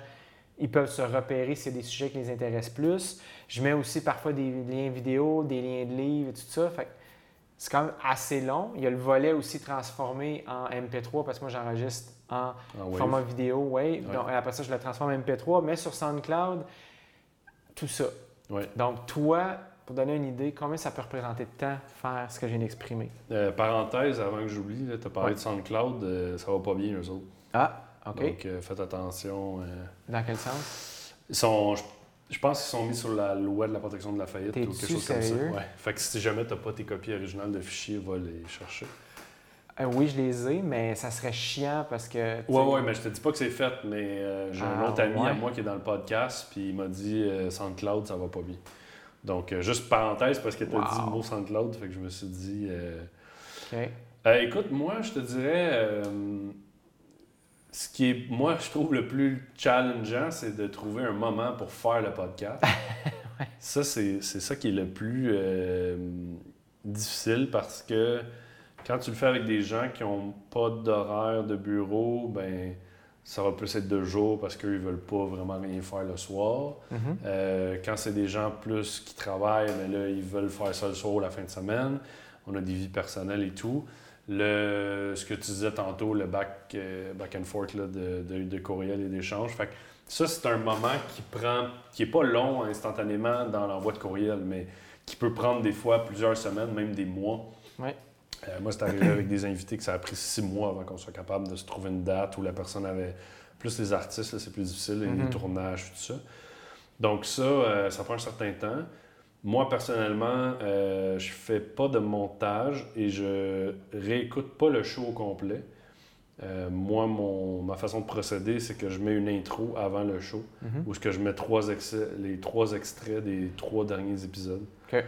Euh, et ce que je fais souvent, c'est que j'ai trouvé que pour sauver du temps, vu que je fais aucun montage et aucune édition de l'émission en tant que telle, euh, moi, je me traîne un, un, crayon, puis mhm. je regarde mon timer d'enregistrement. Puis quand j'ai, je sens qu'il y a un punch ou un bloopers ou quelque chose comme ça, je me mets une note du temps à peu près. Puis je vais juste réécouter cette section-là pour couper cette section-là, puis l'intégrer dans l'intro ou dans les bloopers si j'en fais. Conseil très intéressant. Fait que ça donne un, un edge si on veut pas réécouter l'épisode au complet. Ouais, ouais.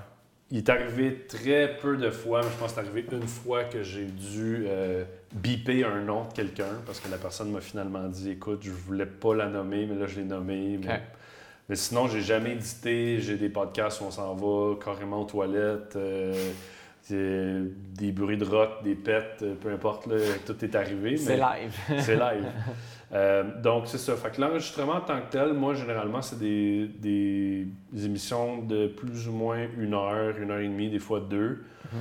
Euh, j'ai pas de durée. Là. Fait que je dirais que l'enregistrement, si on calcule en moyenne une heure et demie, euh, faire l'intro, ben, c'est sûr que la première fois que j'ai fait l'intro, ça a été quand même long, mais après de répéter la même recette, j'en ai pour à peu près un je dirais 45 minutes, une heure pour faire l'intro, euh, faire tout ça dans. Moi, je travaille avec Adobe Premiere, donc mhm. faire le montage dans Adobe Premiere, partir le render, monter, monter l'épisode euh, sur le blog, donc trouver une photo, mhm. faire un descriptif, euh, les tags et tout ça.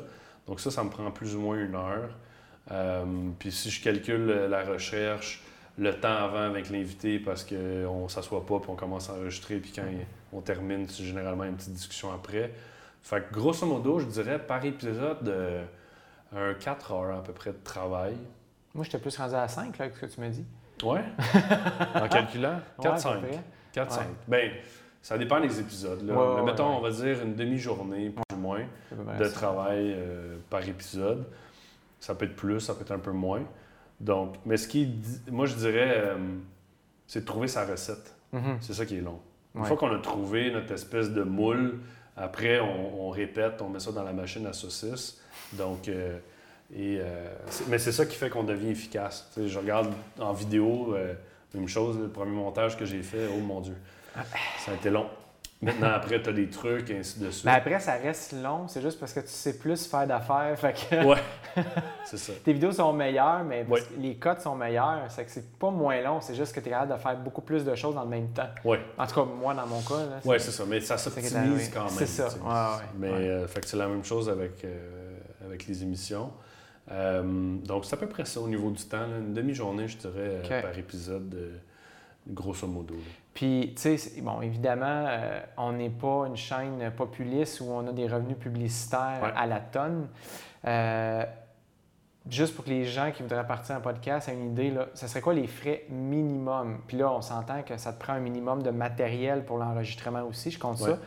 Euh, ordinateur minimum, minimal pour faire le montage, la connexion Internet, l'endroit, ton .com, l'endroit où tu mets ta, ta, ben, Il y a des services euh, comme ceux qui ont des podcasts et qui ont qui connaissent pas ça puis qui veulent pas se lancer dans un dans un service euh, d'hébergement web, le .com et tout ça. Mm-hmm. Il y a des services qui s'appellent comme exemple Podbeam et eux, euh, ce qu'ils offrent, c'est ça, c'est de l'hébergement. Donc, vous payez généralement, je pense, au nombre de temps du podcast. Donc, c'est. Euh, je pense qu'il y a trois, comme, trois forfaits. OK. Puis, eux autres, ce qu'ils vont aussi euh, offrir souvent, c'est qu'ils vont offrir. Euh, vous allez avoir une espèce de page avec un portail, les statistiques. ils vont générer le flux RSS, qui est comme, si vous voulez, l'adresse du podcast pour ceux qui ne connaissent pas ça. Et ils vont aussi, je crois, s'occuper de la soumission sur iTunes directement. C'est quasiment comme tes gérants. un peu. Mais il y a plusieurs compagnies qui font ça pour les podcasts. Il n'y a pas de Bing que, que, je conseille. Sinon, il y a Bloodberry. Puis là, il faudrait que je te retrouve le site parce tu que. les enverras. Euh, c'est une drôle d'appellation.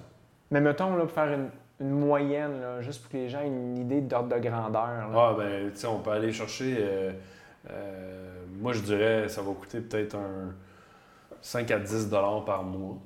Ça, c'est pour ta ben pour, pour l'hébergement. Pour un service comme Podbeam ou ce genre de choses. Non, mais moi, je parle euh, l'ensemble de l'œuvre. Dire quelqu'un se part un podcast, il n'y a rien, rien. Là.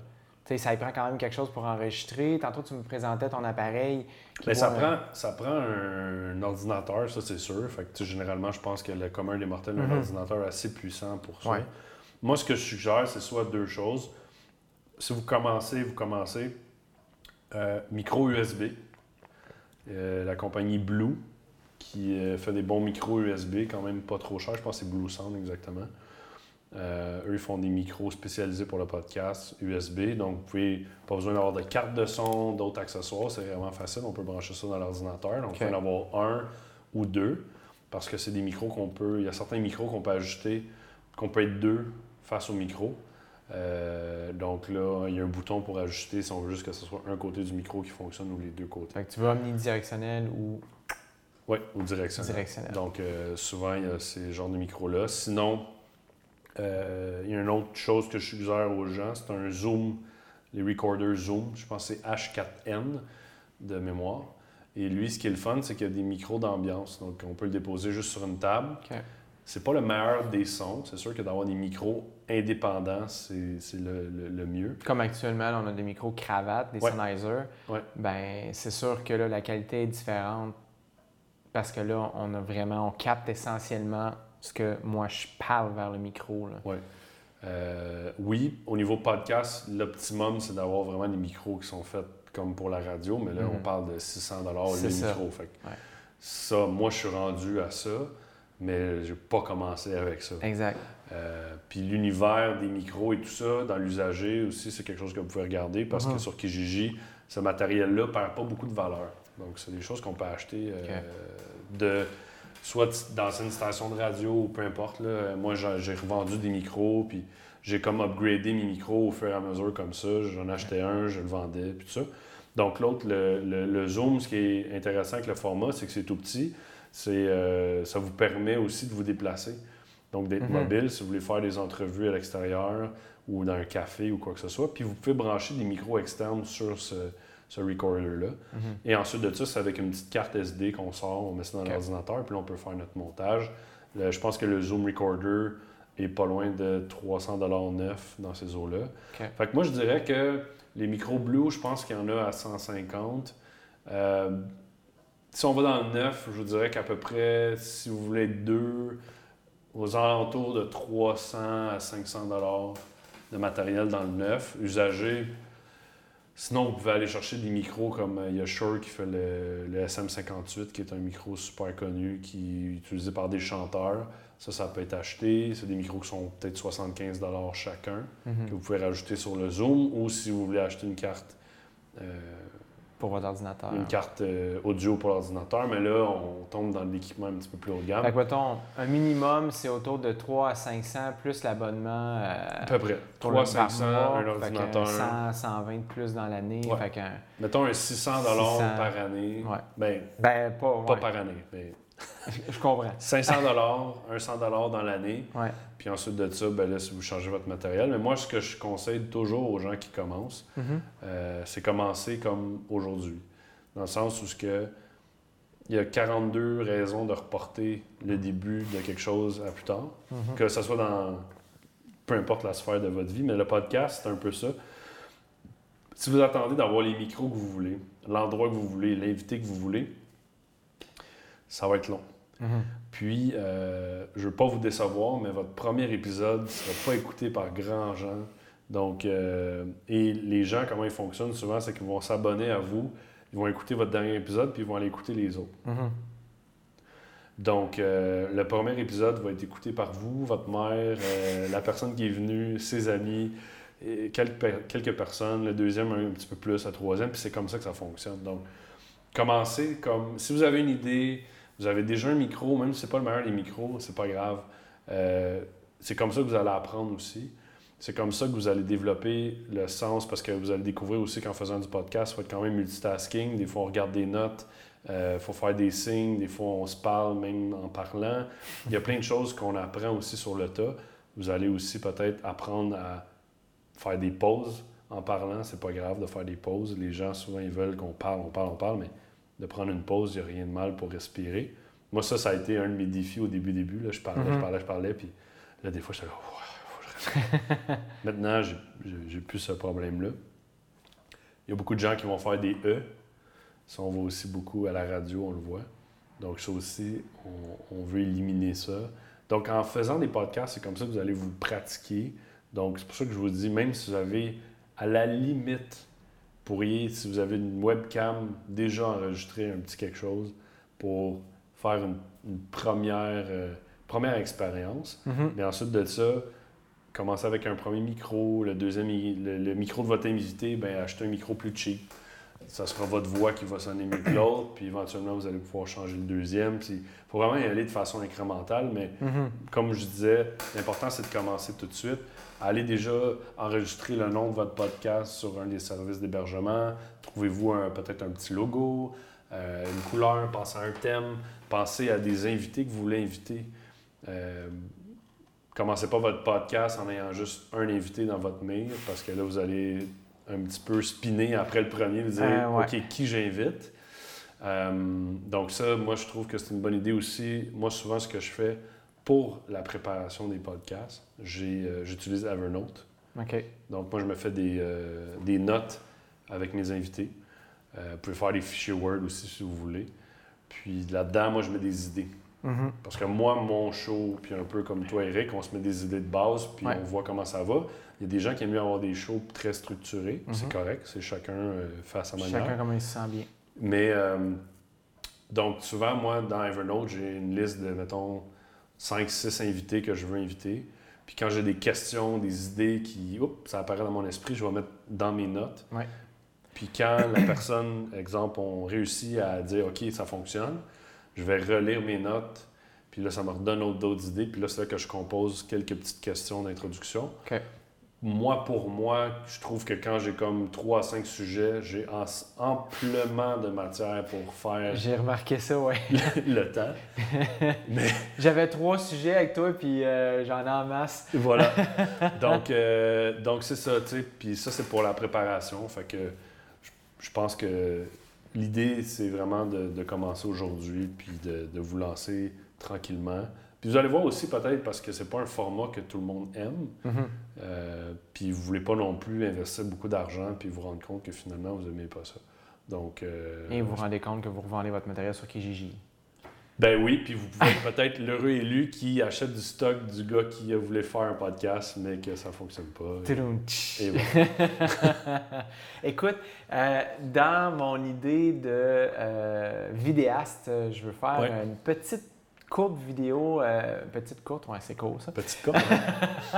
Euh, je vais l'appeler Podcast 101 pour les nuls. Ouais. En fait, c'est juste que tu m'avais recommandé pour euh, aider, dans le fond, est-ce qu'on peut, on peut dire un podcaster? Comment on dit ça? Ouais, un podcast. un podcaster, euh, à ce qu'il y ait une meilleure visibilité et on espère par la suite une meilleure noto- notoriété. Ouais.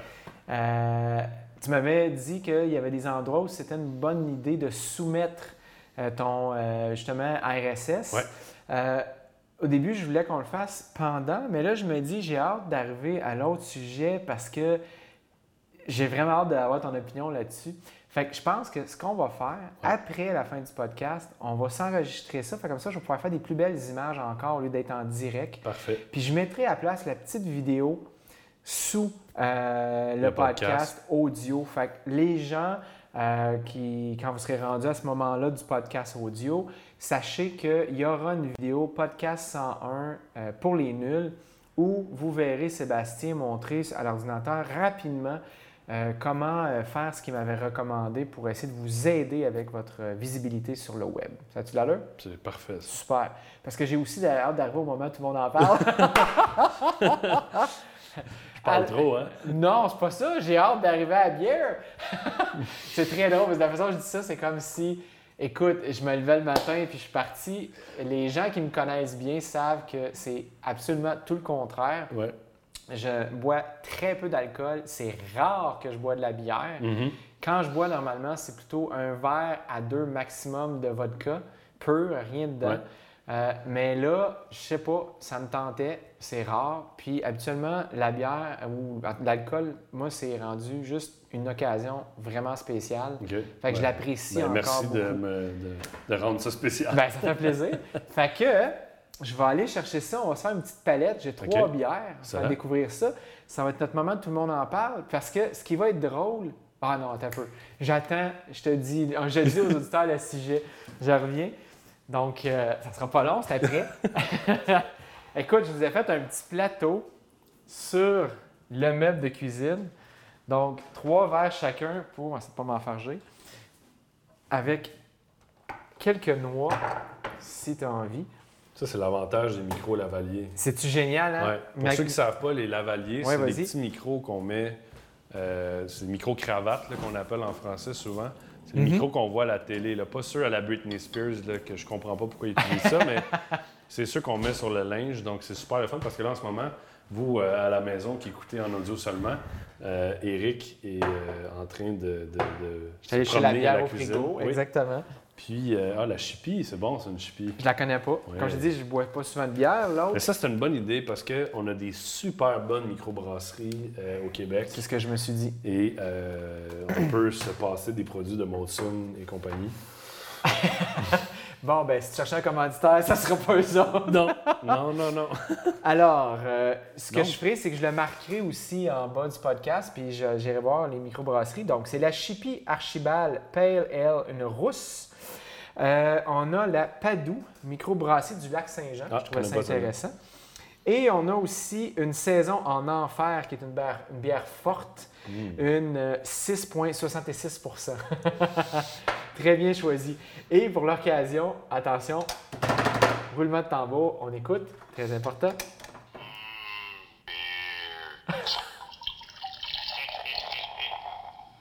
Yes! Oh yes! Woohoo! Alors, on reconnaît ici Homer Simpson Wow! avec le débouche-bouteille d'Homer J'en Simpson. veux un. C'était écœurant, hein? T'as trouvé ça où? C'est mes parents qui avaient trouvé ça. Écoute, c'est- je trouvais ça trop pissant, sérieux. Wow! Fait que j'ai fait une occasion spéciale boire de la bière. On s'en refait un petit deuxième. Ah, vas-y, vas-y, vas-y. J'ai deux bouteilles puis une canette. Attention.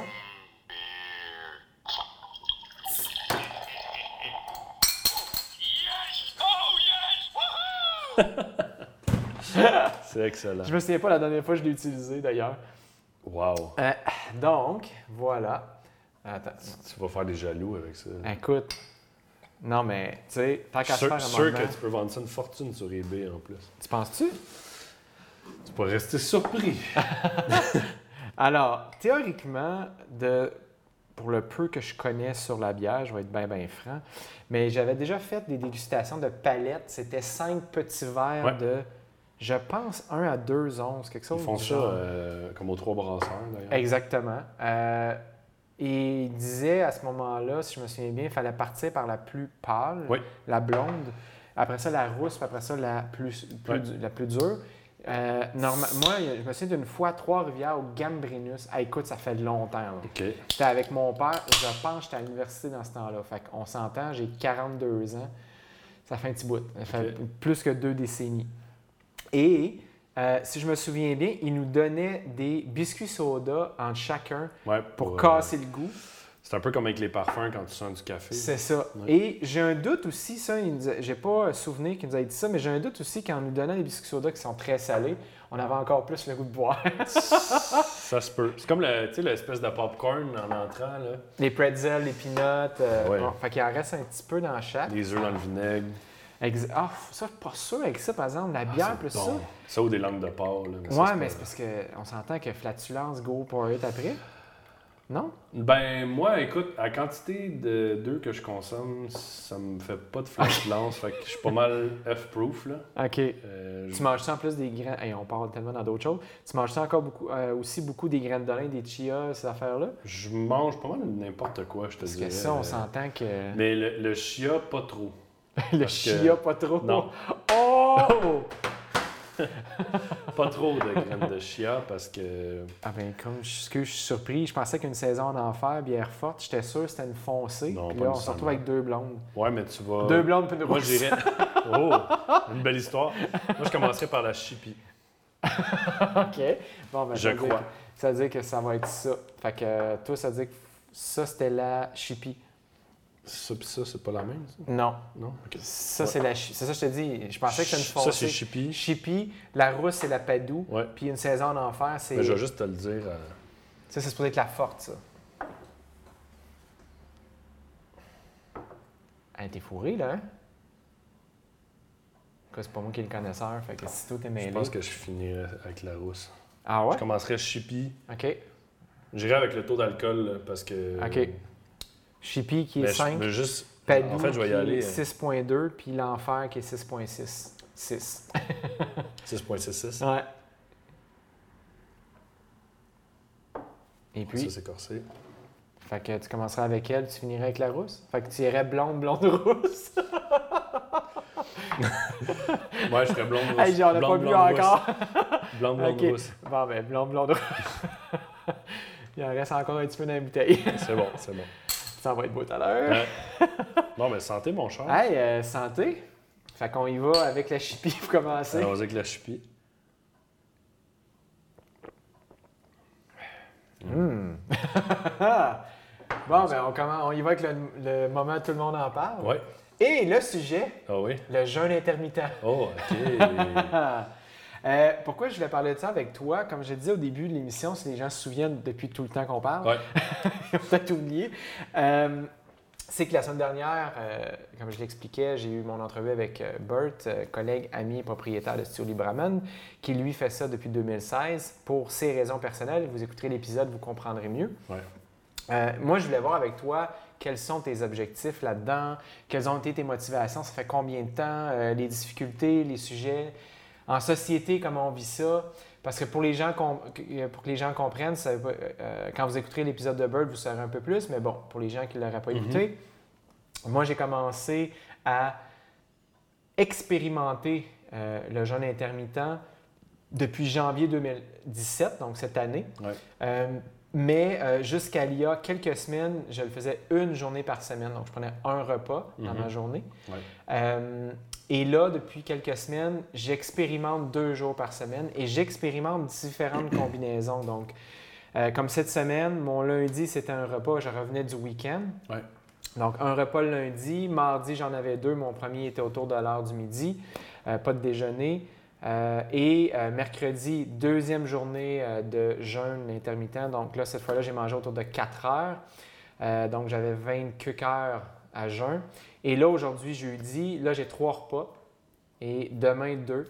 Et donc, j'expérimente. Alors que la semaine d'avant, c'était euh, mercredi et vendredi. Et ça s'est moins bien passé que le vendredi. L'autre semaine, fait que j'essaie différentes combinaisons. Et cette semaine, je dois avouer qu'à date, évidemment, c'est multifactoriel, on s'entend. Mhm. C'est ma meilleure semaine ever en faisant ça. Ouais. J'ai eu un lundi, mardi, mercredi extraordinaire d'entraînement, Mhm. assez intense. Et c'est drôle parce que pour avoir eu la discussion avec certaines personnes sur le sujet, ils disaient Bon, mais comment ça pour t'entraîner? T'as même pas idée comment j'ai du jus. Ouais. C'est assez incroyable. Ouais. Mais je vais faire des mises en garde comme j'ai fait dans l'épisode de Bird. On n'est pas des, euh, on n'est pas des médecins, on n'est pas des docteurs en, en sciences de la nutrition, tout ça. Non, zéro. J'ai fait mes devoirs, par contre, dans la dernière année au niveau euh, documentaire, reportage, lecture en tout genre. J'ai j'ai été dans aussi différents types de gens pour en apprendre sur le sujet, que ce soit des gens au niveau religieux, au niveau spirituel, des docteurs Ouais. qui le pratiquent, des docteurs qui l'utilisent avec leurs patients. Bref, j'ai fait mes devoirs. Ouais. Euh, j'ai fait mes devoirs aussi en termes de pourquoi je fais ça. Je voulais connaître mes motivations profondes Ouais. parce que j'ai fait une expérience, comme je l'avais dit dans ton- quand j'étais ton invité, il y a euh, à peu près une décennie, une expérience avec la nourriture euh, où ça s'était très bien passé d'un point de vue esthétique et gain en musculature et en changement de composition corporelle. Donc, augmentation de la masse maigre, diminution de la masse grasse. Donc, j'étais assez découpé. Par contre, au niveau émotionnel et mental, j'avais eu des euh, revers moins intéressants à ce niveau-là. Ouais. Pour toutes sortes de raisons, je ne rentrerai pas en détail, là, mais s'il y a des gens qui veulent connaître plus de détails, on s'en jasera. Ça va me faire plaisir. Euh, mais euh, donc, mes motivations une décennie plus tard sont totalement différentes. Je suis aussi dans le début quarantaine. Mes objectifs de vie ont complètement changé. Ouais. Mon, mon, mon- mon type d'entraînement, les méthodes d'entraînement, pourquoi je le fais, ça a évolué, ça a complètement changé. Bref, pour certaines personnes, dont mes parents, c'est étonnant tout ce que je réussis à faire à jeun. Ouais. Alors, j'ai assez parlé. Toi, comment tu es rentré là-dedans? Ça fait combien de temps? Qu'est-ce qui t'a motivé? Euh, écoute, moi, c'est un peu. euh, J'aime beaucoup expérimenter. J'aime ça faire des tests. Euh, moi, comme tu vois, je suis un consommateur de, exemple, d'alcool de façon euh, occasionnelle, là, tu sais, le week-end. Euh, J'aime, boire un, soit un bon fort ou un- du vin. Euh, je bois pas la semaine, sauf exception. Comme là. Oui. Euh, je suis. c'est plus social. tu sais, C'est rare que moi, je vais m'ouvrir une bière tout seul. J'ai- J'ai pas ce genre de, de- de comportement ou de besoin. Là. Fait que, exemple pour ça, ben, euh, souvent, une fois par année, je fais un mois pas d'alcool. Euh, Tu fais ton ramadan, mais alcool, mettons. mettons. Mais euh, puis je le fais pas tout le temps le même mois. Euh, puis pour moi, la première fois que je l'ai fait, c'était une expérience. Puis la première fois que je l'ai fait, j'avais perdu 6 livres en un mois. En changeant rien d'autre en habitude, Non. juste ça. Juste l'alcool. Euh, je trouvais que j'avais un peu plus d'énergie. Euh, je me sentais comme un peu mieux dans ma peau de façon euh, générale. Mhm. Parce que, bon, l'alcool, évidemment, quand on consomme de l'alcool, c'est comme une semi-intoxication euh, pour le corps. Mhm. Donc, ça a été une de, de mes premières expériences. Après ça, j'ai testé aussi, tu sais, pas consommer de café. fait que ça, ça a été comme une autre suite. Puis, euh, j'ai. Premièrement, il y a pratiquement plus qu'un an, j'ai commencé à pas suivre en tant que tel, mais je me suis inspiré du, euh, de la keto. Ouais. Puis pour ceux qui ne savent pas, dans le fond, c'est une alimentation où ce qu'on diminue au minimum euh, toutes les, euh, les carbs Mhm. et qu'on va Euh, les glucides, pour les gens qui en Oui. anglais ne connaissent pas le terme. euh, les glucides, puis on va vraiment aller dans les lipides à fond Et les protéines. et les protéines. Donc dans les bons gras, fait que avocat, Les noix. l'huile d'olive, les noix, ainsi de suite. Donc, l'idée derrière ça, c'est que on va aller changer notre métabolisme, puis on va aller faire ses réserves comme ça, et euh, on va jouer avec les niveaux d'insuline. Moi, je suis pas un spécialiste, mais un très résumé, voici ce que ça fait. Donc, ça a été ma- ma- mon premier shift, ça a été ça. Euh, et ensuite de ça, euh, avec un ami qui voulait peut-être essayer le, le, le- le intermittent fasting, on s'est mis un peu nous aussi à lire sur ça, à écouter des, des, des- des capsules YouTube, à lire des articles, même des médecins qui, utilisent ce protocole-là euh, ainsi de suite. Donc, euh, et moi, naturellement, j'ai jamais été quelqu'un qui se levait le matin et qui avait faim. Contrairement à moi, où moi, dès le lever, Ça me réveille. C'est ça. Ben là, ça me réveille plus comme avant, OK. mais euh, toute ma vie, ça me réveillait. Donc, moi, naturellement, j'étais toujours porté à euh, déjeuner, dîner vers 10-11 heures. Ça a souvent été comme ça. Puis là, souvent, j'étais comme en dilemme, tu sais, genre, manges-tu à une heure? Euh, puis, tu sais, fait que je mangeais quand même à une heure, puis après ça, je soupais. Puis... Fait que j'ai commencé euh, tranquillement à. Puis ça, c'est une chose que je peux dire aux gens, c'est que si vous faites, exemple, cet essai-là, allez-y graduellement, là, parce qu'il y a quand même un impact. Euh, oui. Donc, euh, moi, j'ai commencé tranquillement à repousser le moment où je mangeais le matin pour faire ce qu'on appelle du 16-8. Donc, moi, je mangeais sur 8 heures, puis je mangeais pas pendant 16 heures. Donc, généralement, ce que je fais, puis ce qui me convient le mieux, c'est pour ça que là, je fais un mélange de, de keto avec le intermittent fasting, mais adapté à moi. Mhm. Dans le sens où ce que je trouve que socialement, euh, c'est plus facile pour moi, en fait, de faire que je mange à midi, généralement, puis je vais remanger vers entre 6 et 8 heures le soir, tout dépendant de. Euh, si on c'est un souper à la maison avec des amis, peu importe. Euh, donc, c'est ce qui, moi, fonctionne le mieux pour moi. Euh, J'ai déjà poussé à faire les 24 heures sans manger. Puis là, je dis pousser, pas parce que c'était difficile. Ça m'est même arrivé la semaine passée où j'étais carrément 24 heures sans manger. J'avais pas faim. La faim n'était pas là. Puis moi, je pense qu'un des, un des défis de faire ça, c'est de briser l'habitude de manger.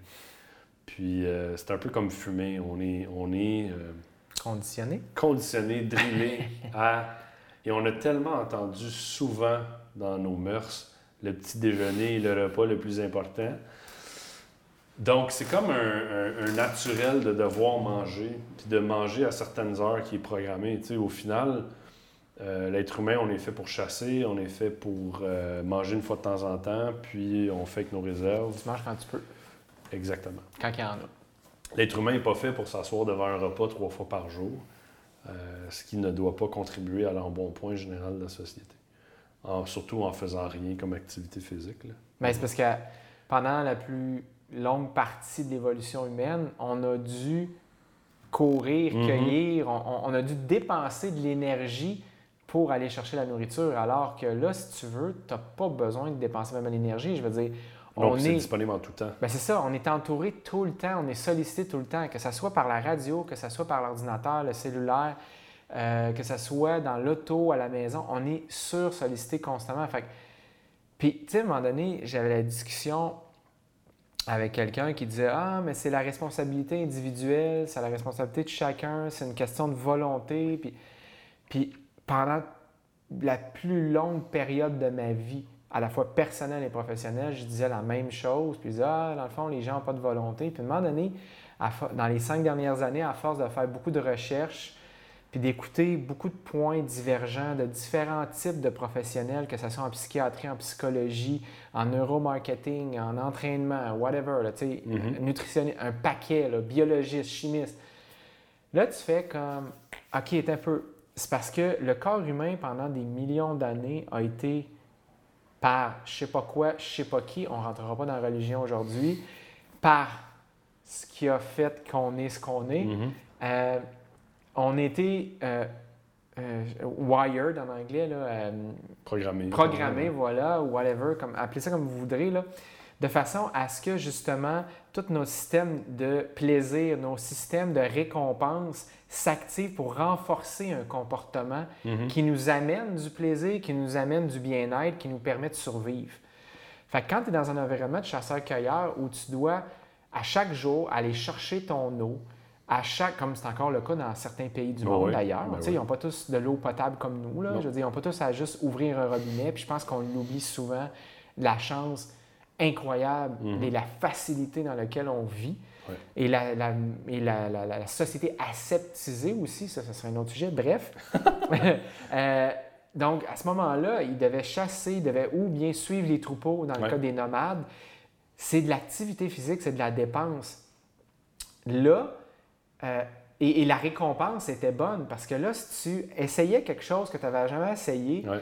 Puis ça te donnait de l'énergie, ça te rendait pas malade, le comportement est renforcé, tu fais Hey, la prochaine fois, je vois cette affaire-là. là, J'en veux. J'en veux. Ah ouais. Puis tout est déclenché pour j'en veux, puis tu Ouais. vas adopter les comportements en conséquence. Là, ces gens, on est dans une société de j'en veux tout le temps, Ouais. mais on n'a pas ce qui vient avec. la- Tu sais, on n'a pas le chasseur-cueilleur, là, je veux dire. C'est- Oublie ça, là. Fait que moi, je me dis, est-ce que la responsabilité individuelle est encore d'actualité? Je crois que oui, pour une partie, mais je crois qu'une responsabilité individuelle, une responsabilité sociale- sociétale et industrielle également, Ben oui. parce qu'avec tout ce qu'ils connaissent aujourd'hui en neuromarketing, ils savent sur quel bouton peser pour réussir à déclencher tous ces euh, comportements-là obsessifs, compulsifs quasiment envers la nourriture, qui est basé sur notre capacité de survie de millions d'années en tant qu'être humain. Fait que, tu sais, moi, quand quelqu'un dit euh, Ah, c'est juste parce qu'il n'y a pas de volonté. Ah, euh, moi, je pense aujourd'hui que ça va beaucoup plus loin que ça. L'environnement dans lequel on vit, Il y, a un, il y a un pourcentage que c'est ça, mais il y a peut-être un. Le pourcentage est moins élevé qu'on croit. que? La responsabilité individuelle. Ah, OK. Ben moi, je suis capable. Moi, moi, je pense que j'ai été élevé dans un environnement familial qui m'a sauvé aujourd'hui. Mhm. C'est mon opinion très personnelle. Il n'y a rien de scientifique là-dedans. là. Mais de la façon dont je le vois, moi, j'ai été élevé avec une mère au foyer. C'est pas mal les dernières générations mère au foyer, Mhm. père pourvoyeur. Et là, je ne suis pas en train de dire, écoute, je ne parle pas un débat sur la femme au travail, c'est pas ça. Ça n'a rien à voir avec ça. Je fais, Tu racontes ton histoire. c'est un fait. C'est Ouais. ça, exact. C'est un fait que j'ai vécu. Juste pour dire que ma mère, dès mon jeune âge, elle a dit tu vas apprendre à t'occuper de toi dans une maison. Tu vas Mhm. apprendre à cuisiner, tu vas apprendre à faire le ménage, le lavage. Quand tu vas arriver tout seul, tu vas savoir tout faire. Ouais. Tu ne seras pas dépendant de qui que ce soit. Mhm. Et moi, je trouve que ce qu'elle a réussi à faire, c'est de développer ce que j'appelle mon, ma capacité euh, de créateur culinaire. Moi, j'ouvre le frigo, là, Puis tu te fais un plat. je fais comme, OK, il me reste ça, il me reste ça. Puis combien de gens que je connais qui ne savent pas faire ça? Mhm. Ils vont aller acheter quelque chose parce qu'ils n'ont aucune foutue idée quoi faire avec. Si je leur donne de la bouffe, là, Mhm. mais qui n'est pas faite, ils Ouais. n'ont aucune idée, ils n'ont aucune créativité euh, culinaire. Ouais. Ça Fait que va moi, je trouve que c'est un- une force extraordinaire. C'est un, c'est un cadeau que ma mère m'a fait, c'est euh, de son vivant. Euh, donc, euh, tout ça pour dire que euh, moi, j'ai cette capacité-là et j'ai été élevé aussi avec un père. J'ai eu cette chance extraordinaire-là et je l'en remercie énormément. Quand il revenait de travailler le soir, on se pitchait à la balle, on jouait ensemble. Mhm.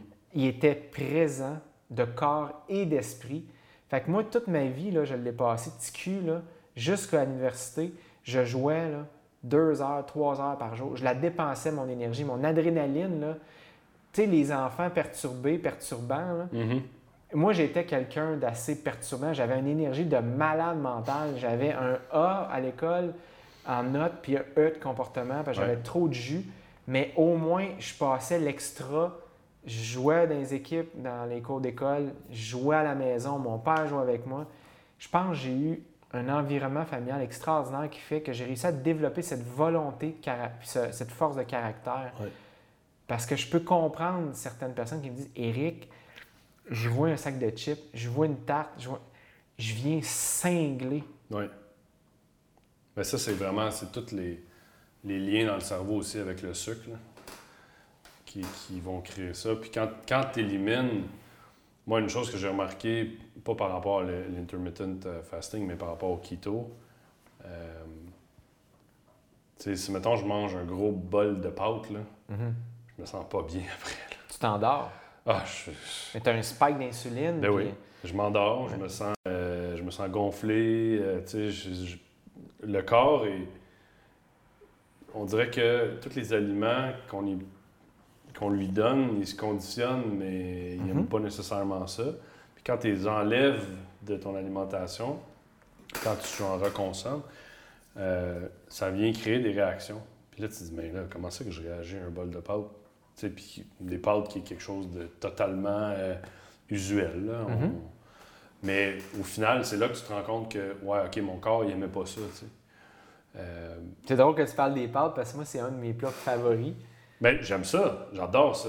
Ah non, mais, c'est- puis- mais moi, ce que, ce- que j'allais dire, c'est que c'est un de mes plats favoris que j'en mangeais des tonnes avant. Ouais. Mais depuis quelques années, j'ai énormément ralenti. J'en mange beaucoup moins souvent. Mhm. Euh, je me suis rendu compte en vieillissant que j'avais d'autres réactions que j'avais pas plus jeune pour probablement multifactoriel. Ouais. Et, et- et quand j'en mange aujourd'hui, je le mange avec grand plaisir. Je, Tu savoures ta pâte. je savoure tellement mes pâtes. Puis j'en achète aussi des pâtes de qualité. Ouais. Puis, tu sais, ma blonde, dernièrement, elle m'avait amené des pâtes faites maison, là, faites à la main. Ouais, c'est c'est bon, hein? aux épinards. Elle est malade, là. Fait que j'en mange pas souvent maintenant. Mais quand j'en mange, c'est un party, là. Mais souvent, les pâtes aussi faites à la main, il n'y a pas de préservatif. Ça, c'est l'autre affaire aussi. Des gnocchis qu'elle avait achetés, Mm. faits à la main. C'est sûr, c'est pas le même prix, on s'entend. Non. Mais ça que- devient un treat. Oui, mais la différence, c'est que justement, tu vas pas manger des pâtes quatre fois semaine. Non. Tu vas manger une fois Pas par deux semaines. C'est ça, juste pour le prix, non. C'est ça. si c'était juste ça, là, Ouais. non. Mais c'est ça. Ouais. Fait que ça aussi, ça change. Puis ensuite de ça, ben, pour le, le- plus le intermittent fasting, c'est ça. Moi, je l'ai adapté par rapport à moi, ce qui me convient. Euh, des fois, je vais pousser plus loin. Pas comme je disais tantôt, euh, dans l'esprit de me pousser plus loin, mais c'est Mhm. juste que contextuellement, c'est ça que ça donne. Puis, euh, you know what, si euh, il y a une journée que on, on a un événement avec des amis, puis c'est un déjeuner qui est plus tôt, mais c'est au billet, là. C'est ça, fou. Tu t'es pas rigide au sens Non. où ça, ça détruit, entre guillemets, ta vie sociale, comme ça pourrait être le cas avec certains troubles alimentaires, où là, ça devient très, très difficile. Parce que c'est un sujet, ça, que moi, quand j'en parle avec les gens, le mot trouble alimentaire, il revient dans la conversation. On va en parler plus tard, si tu le veux bien. Ouais. Mais euh, Mais il y a quelque chose que j'aimerais vraiment savoir parce que avec Bird, ce qu'il me disait la semaine passée, il disait Moi, quand j'ai commencé ça, Eric, c'était vraiment pas pour perdre du poids. Mais il a perdu beaucoup de poids. Puis la première chose que les gens lui disent, c'est Hey, wow, t'as bien perdu du poids. Il, il- il fixe beaucoup là-dessus alors que c'était zéro son objectif. Ouais. Évidemment, avec cette perte de poids-là, c'est sûr qu'il se sent mieux, il se sent plus léger, plus Ouais. mobile. Euh, il y a un paquet d'autres facteurs intéressants, positifs qui, qui viennent avec ça. Mais c'est juste drôle de l'entendre dire, Eric, c'est tellement pas pour ça que je l'ai fait, Ouais. mais c'est là-dessus que les gens focus. Ben, Toi, je- c'est quoi? Qu'est-ce ben, qui t'a je- motivé? Euh, Qu'est-ce qui m'a motivé? Euh, comme je te disais tantôt, c'est expérim- vraiment d'expérimenter, voir si euh, moi ça collait avec moi. Puis ça a été comme deux expérimentations en une, puis ça fonctionne bien. J'ai de l'énergie, je me sens bien, je me sens psychologiquement bien, physiquement bien. J'ai pas de problème aucunement d'énergie, puis ça c'est un mythe, je crois. Là. On, on peut passer probablement, je sais pas combien de jours sans manger, sans aucun problème. Plus que sans boire, en tout cas. Oui, oui, mais sans boire, ça, il faut de l'eau, ça c'est sûr. Mm. Mais, tu sais, euh, si on recule et on retourne dans la discussion des ancêtres, euh, tu pouvais ne pas manger pendant deux jours puis courir parce qu'il y a un lion qui te courait après. Tu avais assez de réserve. Puis, euh, tu sais, moi, j'ai un, un bon gabarit. Là. Je veux dire, de la réserve, euh, j'en ai. fait que, tu sais, avant que ça gruge mes muscles, puis ça gruge le gras, puis que ça gruge tout, j'ai amplement de, de place. Puis même, je, je lisais un, un truc. Puis là, ça, je pense, c'est d'aller dans l'autre extrême, c'était pas bien, mais il y a un homme qui a fait 300 jours sans manger, qui était euh, obèse. Prenait euh, des électrolytes juste pour se, garder hydraté. Puis je pense qu'il a perdu euh, 125 livres en un an ou quelque chose comme ça. Puis c'est l'autre extrême, mais il a fait des tests, puis tout, puis tout est beau psychologiquement. Il était supervisé. On s'entend, il est parti aussi obèse. Oui, oui, il était obèse. Mais Je veux pas dire- ça, moins que mon 142 livres mouillés. Là. Non, non, Tu sais, non. Faut pas C'est ça faire aussi, il faut que les Mais- gens comprennent. Là. Mais euh, ben, ça, c'est l'autre chose. Il y a une phase d'adaptation. Moi, je me souviens des les premiers 24 heures que j'ai fait, euh, des fois, il y a des maux de tête. Mhm. Euh, mais c'est important de bien s'hydrater parce que des fois, vu qu'on n'a pas. On va pas manger, on pense pas à boire de l'eau. Fait qu'il y a ça aussi qui peut rentrer en ligne de compte. Euh, mais c'est d'y aller graduel. Fait que, tu sais, pour moi, euh, pour en revenir à l'énergie, j'ai pas de baisse d'énergie, j'ai amplement d'énergie, sinon peut-être plus parce que moi, je trouve aussi, quand je mange, souvent le midi va être plus léger, puis euh, le souper est un peu plus copieux dans mon cas à moi. Sinon, si j'ai pas mangé le midi, ça va être vraiment un repas euh, copieux le soir. Mhm. Euh, mais moi, je trouve que je me sens moins. j'ai moins le sentiment d'être plein. Ouais, ça, j'ai remarqué ça. Ça, une clarité mentale, Ouais. une clarté, pardon, mentale. Puis, comme tu dis, ça, moins plein. Puis, une énergie plus calme et stable, mentale et physique. C'est comme si, au lieu d'avoir le yo-yo, c'est plus égal. Mais moi, Moins- par exemple, Moins ma- montagne russe. ouais. Oui, exactement. Mais moi, ma période d'adaptation était plus longue que toi, par exemple. Ça a été une couple de semaines où ça a été vraiment difficile, je dois avouer. Puis, Ouais, mais toi, c'est ton déjeuner qui était difficile. ben c'est ça. Parce que j'avais. Moi, j'avais pas ça. Il y avait ça, mais il y avait aussi mon combat mental à- par rapport à mon éducation familiale, mon éducation scolaire, mon éducation sociale. Tu sais, été quand même entraîneur, puis... Écoute, moi, il y a une chose qui m'a fasciné, puis ça m'arrive encore. Puis probablement que tu vas corroborer avec ça, c'est que le nombre de fois où je suis arrivé à un midi où je n'avais pas faim, mais du tout, Mhm. puis là, je fais, ben, faut que je mange. Faut que je mange. Oui, faut que je mange. Mhm. Non, t'as pas faim. Mais le, le- t'es tellement conditionné, c'est ça qui est dur à briser. Parce que même encore, des fois, ça m'arrive. Parce que de façon générale, comme je disais tantôt, moi, je fais deux repas par jour, donc le midi, puis euh, mettons 6 heures. Mais euh, ça va m'arriver d'arriver le midi, puis j'ai juste pas faim. Mais on dirait que c'est comme. C'est une habitude. C'est un moment, c'est une habitude, c'est.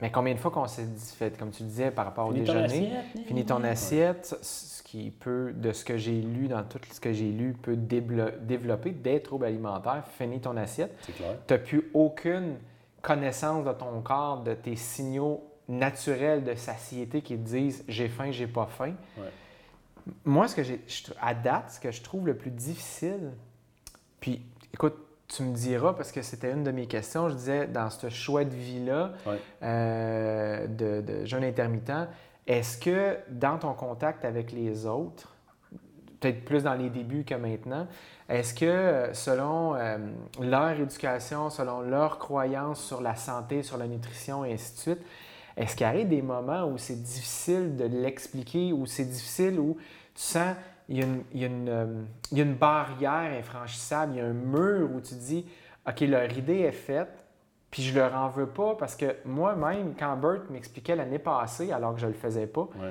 il était revenu du Pérou, puis ça, puis il m'exprimait tout ça, puis même moi, j'avais mes, mes vieux réflexes qui me disaient, je suis pas d'accord, puis il, il me l'ex- il me l'exprime dans le podcast. Il dit, je te voyais, là, t'étais pas d'accord, t'avais peur pour moi. Puis, puis là, c'est drôle parce que je le vis, Ouais.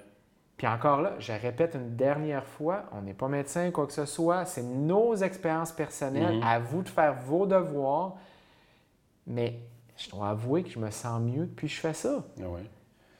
Mais tu sais, la réticence, c'est que. Il y a plusieurs théories, tu sais. Il y a beaucoup de théories de l'alimentation qui disent que c'est mieux de manger plein de petits repas dans une journée. Ouais. Ce qui peut fonctionner pour des, certaines personnes. Puis encore là, c'est là où ce que je dis, tu sais, euh, c'est pas nécessairement parce que c'est bon pour un que c'est bon pour l'autre. Exactement. Donc, c'est peut-être de l'essayer. Il y a des choses. Moi, j'ai un- mon ami à moi qui le fait aussi. Lui, il fait un repas par jour.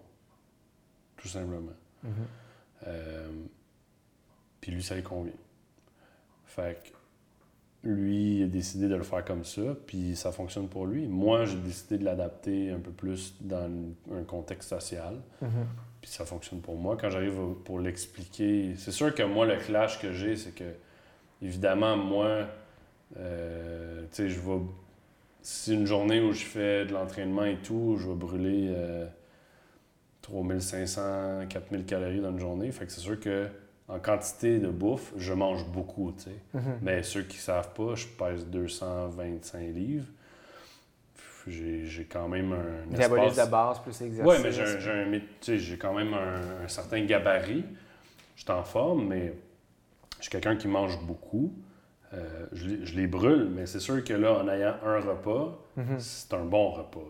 Fait que le clash, c'est sûr que quand j'arrive dans des endroits, il y a comme un running gag avec des amis, fais une portion de plus, de pas, pas, pas une de plus pour Seb, mais celle de Seb puis une de plus. C'est ça, exact. Fait parce que je, je veux dire, j'ai faim, j'ai faim, rendu là, j'ai faim, tu sais. Mais je- ironiquement, je pourrais quand même skipper ce repas-là puis me rendre au, au lendemain. Parce que le combat avec, dans ta tête, c'est ça, c'est les mœurs. Euh, le, le- le- le conditionnement de devoir manger, puis le sentiment de faim, c'est quelque chose qui se contrôle, c'est quelque chose qui est dur à contrôler, mais ça, ça se contrôle. Puis quand ça, ça passe, c'est un peu, euh, pour donner l'idée aux gens, c'est un peu comme euh, quand, exemple, euh, c'est l'heure du dîner ou du souper, puis là, vous êtes au boulot, puis là, tu es pris dans quelque chose, puis là, finalement, euh, tu vas pas manger. Mhm. Ben, tu vas très bien te rendre à ton souper, puis on dirait qu'une heure après, tu plus faim parce que le, le sentiment a passé. est passé, ouais. Puis C'est c'est souvent ça qui, qui va arriver, mais une fois qu'on l'a fait plusieurs fois, le sentiment, on dirait que la pointe est beaucoup moins forte. Tu vois, j'ai faim, puis hop, ça, ça Mhm. passe. tu sais. Puis à un moment donné, le, le sentiment vient juste plus. Donc, euh, c'est ça qu'il faut contrôler aussi. Mais pour revenir à ce que je disais, le clash, je pense, avec les autres personnes, c'est plus au niveau de la quantité que je mange que, que de l'explication. Mais as-tu remarqué aussi que, ah, je sais pas pour toi, mais moi j'ai remarqué que mon rapport à la bouffe a changé dans le sens où là, honnêtement, je crois pouvoir dire, comprendre ce que ça veut dire manger ses émotions. Je, me com- je comprends que dans le passé, c'est arrivé souvent que j'ai mangé par ennui, par habitude, parce que je pensais devoir manger, parce que justement on m'a toujours dit, il faut que tu manges. Ouais. Euh, Et là, je suis en train, on dirait, de réapprendre quels sont les véritables, mes véritables signaux de satiété. Qu'est-ce que mon corps veut Mhm. réellement? Et ça, pour moi, c'est une découverte extraordinaire. Mais je peux totalement comprendre quelqu'un qui me regarde avec des gros yeux de poisson mort puis faire Voyons, ça n'a pas d'allure ce que tu dis là. C'est pas logique. Mentalement, j'essaie de Ouais. voir ce que tu dis puis je le vois pas. Je le comprends. Mais en même temps, Hey, euh, Chin Chin en passant oui, hein, avec euh, la, la Padou. Attends, ah non, attends. excuse. C'est la, une saison en enfer. avec la pause euh, Ah oui. amande. Moi, ça va être un cachou, ils sont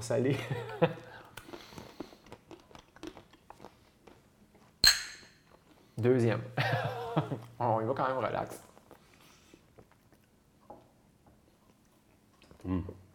C'est bon. Ah ouais. Ah, c'est drôle, hein? je pense que j'aime mieux la saison d'enfer que le chippie finalement. Ouais, mais là, on va là. On a, on a une gradation. ouais. On s'en va en enfer. Ça. Mais. euh, ouais. Ah non, moi, ce que je veux dire aux gens, c'est que. Je suis, un- je suis une personne qui aime cuisiner. Je suis une personne qui aime découvrir, qui aime les saveurs. Euh, J'ai un méga jardin chez nous. Euh, Je suis un, je suis un tripeux de bouffe. Là. Mhm. Puis je fais pas ça parce que. Tu sais, il y a des gens qui mangent pour survivre, qui vont se faire. euh, moi, j'ai connu des gens avec qui je travaillais là, qui euh, se faisaient le même plat surgelé à tous les soirs. puis c'est vraiment un. Ça de l'alimentation de survie. là. Moi, j'ai un plaisir à m'alimenter, faire des bonnes bouffes et tout ça. Je te comprends totalement. c'est pas. Puis c'est ça qu'on essaie. Moi, c'est ça que j'essaie d'expliquer aussi aux gens. C'est pas que je veux plus manger, puis j'aime pas manger, parce que c'est pas vrai. J'adore manger. Mais c'est la ré- c'est redéfinir, je pense, ces moments. Puis de déconditionner ça. Tu sais, moi, un, moi, une des choses que j'ai de la difficulté à faire, exemple, Mhm. C'est manger lentement. Puis de pas finir mon assiette, j'ai encore de la difficulté à faire ça. Hey, c'est tellement drôle Parce parce que- que. Il peut me rester, là, écoute. Tu sais, au finish, là, puis je vais être un peu comme vulgaire, mais je veux dire, tu sais, si tu le manges, tu vas le chier. Puis si tu le manges pas, tu vas le mettre dans le compost ou tu sais, tu vas, le- tu vas, tu vas si le. tu fais du compost? Ouais. Mais ouais. Bon, moi, je le mets dans le compost, Mhm. sauf si c'est de la viande, évidemment, mais. Euh, ça va se perdre, entre guillemets. C'est pas du réel gaspillage, dans le sens que si tu le manges, tu vas absorber son énergie, mais si tu le manges pas, que tu le manges ou que tu le manges pas, au finish, là, il est cuit ou, euh, tu sais, ou tu le mets dans un plat pour demain. Idéalement, on veut pas le gaspiller. Ben, mais tu peux faire justement, tu viens de le dire, un plat pour demain, tu peux faire des leftovers, puis à ce moment-là. Moi, je fais tout le temps ça, mais Moi, ce que je veux ça dire, c'est que au finish, est-ce que réellement t'es mieux de manger plus puis de. là, je, je- je- je fais une parabole pour que les gens comprennent mon point, mais Mhm. est-ce que t'es mieux de manger le morceau qui reste à chaque jour, puis au finish de finir en baise, ou de juste gaspiller un petit morceau ou de le mettre dans un plat pour le lendemain? Mhm. T'es mieux de le mettre dans le plat pour le lendemain. Mhm. Mais on a tellement été. Tu sais, la phrase finis ton assiette, sinon t'auras T'auras pas, de dessert. dessert. hey, écoute, là, je sais Ouais. pas ça vient d'où, cette patois-là, mais. Écoute, j'en ai aucune idée, mais j'ai une théorie. On vit dans une société du. Il appelle le concept Eat More. Ouais. Et, et- et ça vient, dans le fond, euh, des années où ils testaient dans les cinémas pour savoir. Écoute, je pense que c'est dans les années 60, 70. Je pense. Mais je dis ça sans mettre ma main au feu, là, mais Mhm. je pense que c'est dans ces années-là. Ils essaient de trouver un moyen pour réussir que. euh, pour faire en sorte que les gens achètent plus de popcorn. OK. Et là, au début, ce qu'ils faisaient, c'était des deux pour un. Mais là, ce qu'ils se sont rendus compte, c'est que tu as tout l'effet euh, psychologique de je suis seul puis je parle avec deux, deux popcorn. J'ai Mhm. l'air d'un, excuse l'expression, d'un sarf. Mhm. J'ai- J'ai de l'air cochon, tu sais. Ouais. Fait qu'ils se sont rendus compte que les gens n'aimaient pas bon ça. du popcorn. Ce serait bon avec la bière. Et, désolé, On revient dans. 5 minutes. C'est ça. puis là, ce qu'on s'est rendu compte, c'est que ça marchait pas. Ouais. Parce que les gens n'aimaient pas les autres qui les regardaient, puis imaginaient, hey, j'ai de l'air cochon. Fait qu'ils ont commencé à grossir un format à la place. Ouais. Et là, on se retrouve avec des formats jumbo. Mais il y a aussi le fait qu'on est en surproduction alimentaire Ouais. lié au fait que les matières de base sont, du- sont cheap, sont peu Mhm. dispendieuses, les blés, les corn syrup, euh, tout ça. Et donc, ça fait en sorte que tu as à passer beaucoup de matériel que tu as produit, Ouais. qui sont. euh, qui, qui reçoivent aussi beaucoup de subventions gouvernementales. Bref, on pourrait en parler longtemps. Euh, Ce segment vous est présenté par le lait. euh, je pense pas, non. Mais bref, euh, tout ça pour dire qu'à un moment donné, ben, c'est ça, les, les- les formats se, se sont mis à grossir, à grossir. Les assiettes même se sont mis à grossir. Mhm. Fait que, tu sais, passer de tendance à tendance, Savais-tu qu'un gros coke au McDo, c'est 2 litres? c'est Aux hallucinant. États-Unis? C'est hallucinant. 2 litres. Ça n'a pas de bon sens, là. 2 litres. I Les gens ont de la misère de boire 2 litres d'eau dans la Une journée. canette de Coke, c'est quoi? C'est 10, en- 8 à 12 cuillères de sucre, Ouais, quelque chose comme je pense ça. que c'est 9 exactement. Fait qu'imagine-toi, je t'ai pas payé 8 à 12. Ouais. Fait qu'imagine-toi, là, t'es au cinéma avec un 2 litres. Fait que, tu sais, c'est- tout ça. C'est ça le concept du Hitmore, dans le fond. Ouais. C'est de, de créer cette surcharge, euh, cette surcharge d'offres alimentaires qui nous entoure dans notre environnement constamment et que tu es martelé sans arrêt avec la publicité pour te faire. te- Tu sais, ça rentre dans le conscient puis l'inconscient. Ouais. Puis à un moment donné, ça devient, comme tu l'as dit, une habitude. Finis ton assiette, tu n'auras pas de dessert. Fait que tout ça pour dire, c'est très théorique mon affaire, là, parce que je ne sais pas d'où c'est que ça vient exactement, ce- ce- cette publicité-là. là. Mais je ne serais pas surpris que ça fasse partie de l'ensemble de l'œuvre de nous faire, en tant que population, consommer toujours plus. Parce que. Tout ce qui est produit, c'est une économie de marché, c'est une économie de quantité. Ouais. C'est pas de la qualité, c'est de la quantité. Ben, c'est clair. Sauf qu'à un moment donné, c'est bien beau la quantité, mais tu sais, j'avais une discussion avec quelqu'un, puis je disais, tu sais, ton, je dirais pas la marque, tu sais, ton hamburger, ton trio, qui te coûte tant que tu dis qu'il te coûte pas cher. là. Mhm. On calcule pas tout, là. On calcule pas les subventions gouvernementales qui ont fait qu'ils te coûtent pas cher, qui coûtent pas cher à la caisse, Ouais. ou qui semblent ne pas coûter cher. Tu n'as pas fait aussi euh, le coût euh, à la société ou en termes de maladies potentielles, tout le syndrome métabolique que ça peut engendrer. Évidemment, si tu en manges une fois par année, c'est une chose. Ouais. Si tu en manges trois fois par semaine ou à tous les jours, c'est une autre chose. Euh, tous les coûts environnementaux aussi qui sont rattachés à ça, et ainsi de suite, ainsi de suite. Fait que ton trio, il ne te coûte pas 8-10 piastres. Tu sais, il disait qu'un hamburger qui coûte tant d'argent coûterait comme 5 fois plus cher si on calculait tous les coûts rattachés de santé, Mhm. écologique, si on enlevait les subventions gouvernementales. Fait que c'est tout ça aussi tu sais, qu'il faut prendre en compte. puis là, on, on passe un peu euh, Du du coq à l'âne. mais tu sais, comme la viande, exemple, la, la- la- la surproduction de viande, qui est une, une des choses qui pollue le plus. Dans les cafots, là. Avec le bœuf, puis... euh, Tu sais, moi, je suis un chasseur. Puis les gens, souvent, sont comme un peu... euh, faut que je fasse attention avec qui je parle de ça. tu dois avoir des réactions plus ou moins euh, intenses. Et Moi, je peux te dire une chose, là, quand tu, quand tu tires sur un animal, Mhm. euh, ça te ground beaucoup avec ce que tu manges. Parce que moi, je le mange. Tu sais, je fais pas, je fais pas de la chasse sportive. là. On mange qu'est-ce qu'on tue. Puis, il y a beaucoup de monde qui ne mangerait pas de viande S'il faisait... avait à le tuer. Mhm. S'il n'arrivait pas de tout pacter au magasin. Au Non, non, non, euh, en boulette, là, déjà prête à mettre sur euh, ton, ton, euh, ton grill. là. Euh, Puis il y a beaucoup de gens qui veulent pas savoir ce qui se passe dans l'industrie de la- de- des viandes parce qu'ils disent Ah, ben, tu sais, euh, moi, euh, je veux continuer à manger de la viande. OK. Fait que, tu sais, moi, je suis un amateur de viande. Moi, je fais partie de ceux, probablement, à l'époque, qui devaient manger de la, de la viande crue euh, Mhm. que je venais de pogner. Tu je venais là-dessus, là. encore chaud. Ouais, ça, je, vais, je vais sauter dessus. Là. Mais maintenant, en ayant vu tous les documentaires que j'ai vus et tout ça, la viande, j'en consomme. Euh, j'en consomme moins que j'en consommais. J'essaie de prendre des viandes de sources qui sont responsables, qui n'est pas toujours facile à trouver. Euh, puis, euh, quand on a des chevreuils ou des orignaux et tout, ça, f- chevreuil, ça fait beaucoup de viande. Un orignal, ça fait beaucoup de viande. Fait que, normalement, t'es bon, euh, t'es bon pour longtemps. C'est un congélo, tu en as pour longtemps. T'en as pour très longtemps.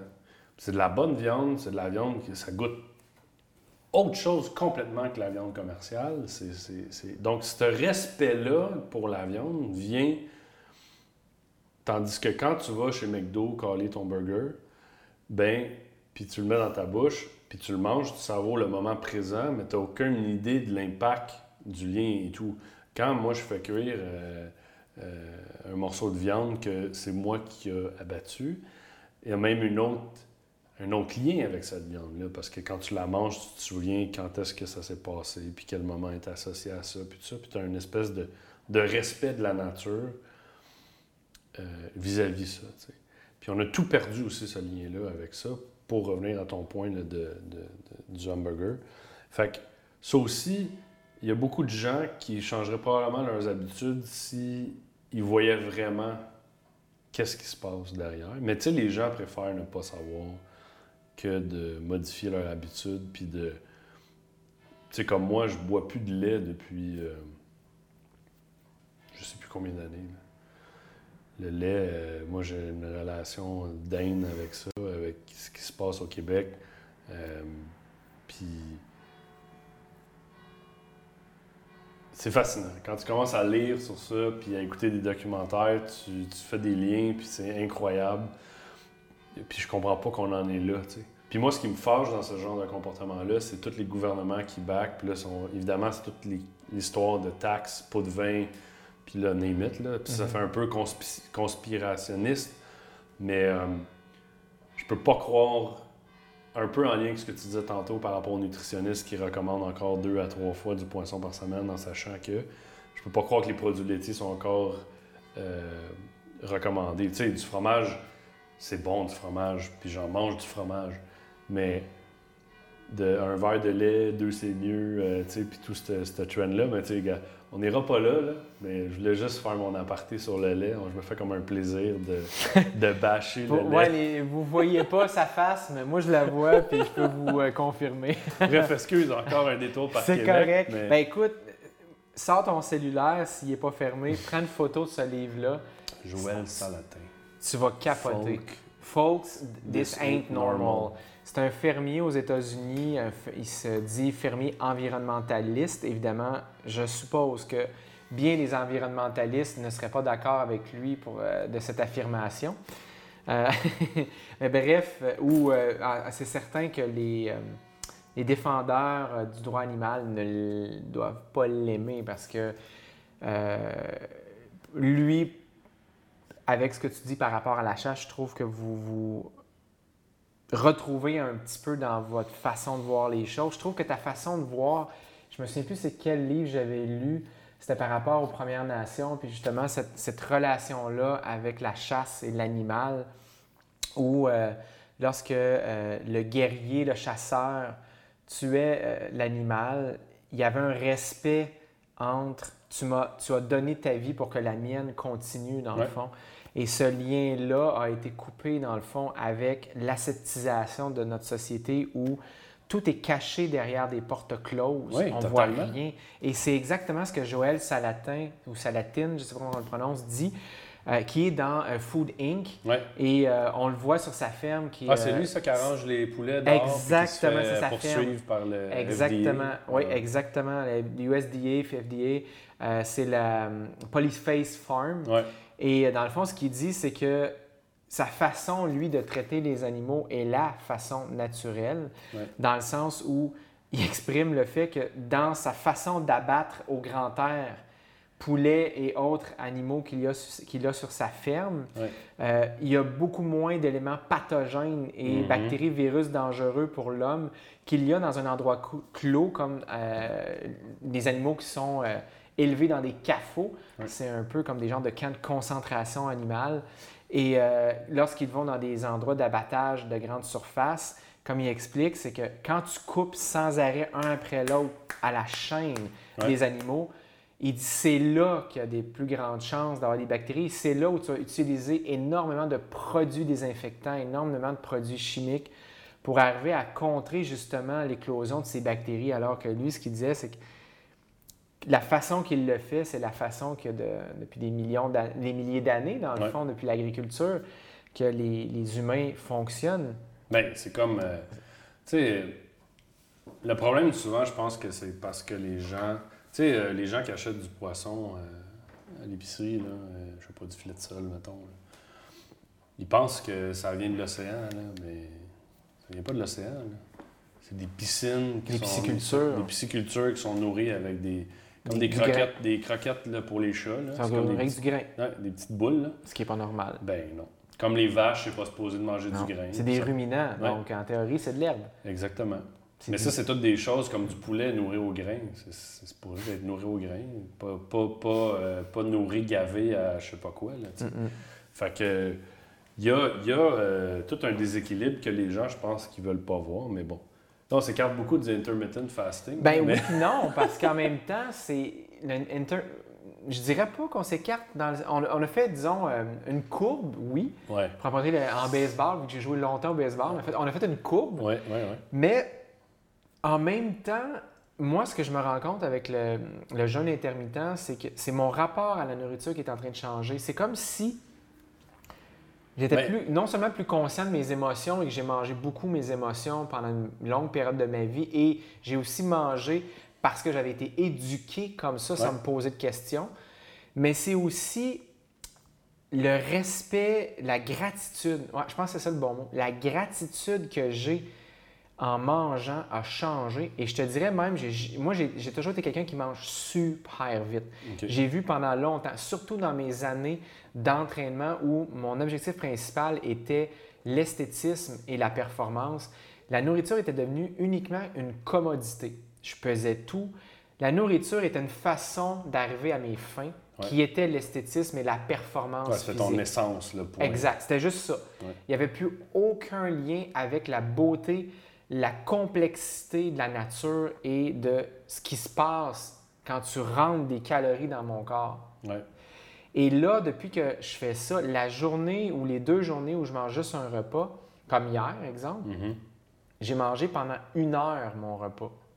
Et pour les gens qui pensent que je pourrais être en, en déficit de quelque chose que ce soit, j'ai, hier, là, juste donner une idée, j'avais mon repas principal de protéines, bon gras, et j'avais à côté mon assiette, là, je te jure, c'était aussi gros que ma face, même une fois et demi ma face. Ça, c'était juste des légumes, des fruits. Ouais. J'avais 10 fruits, légumes, 4 fruits, 10 lé- euh, 6 légumes. Fait que je, quand, je pense que j'étais pas pire. Puis le- la tranche de pain que j'ai mangée, c'est une tranche de pain qui a moins de 5 ingrédients de base, ce Ouais. qui fait un pain normal. Ouais.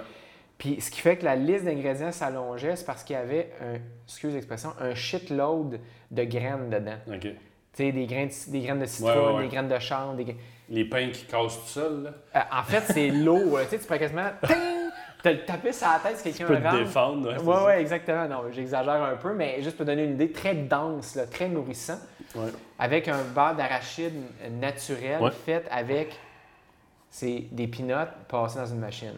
Ben, c'est ce qui est posé d'être.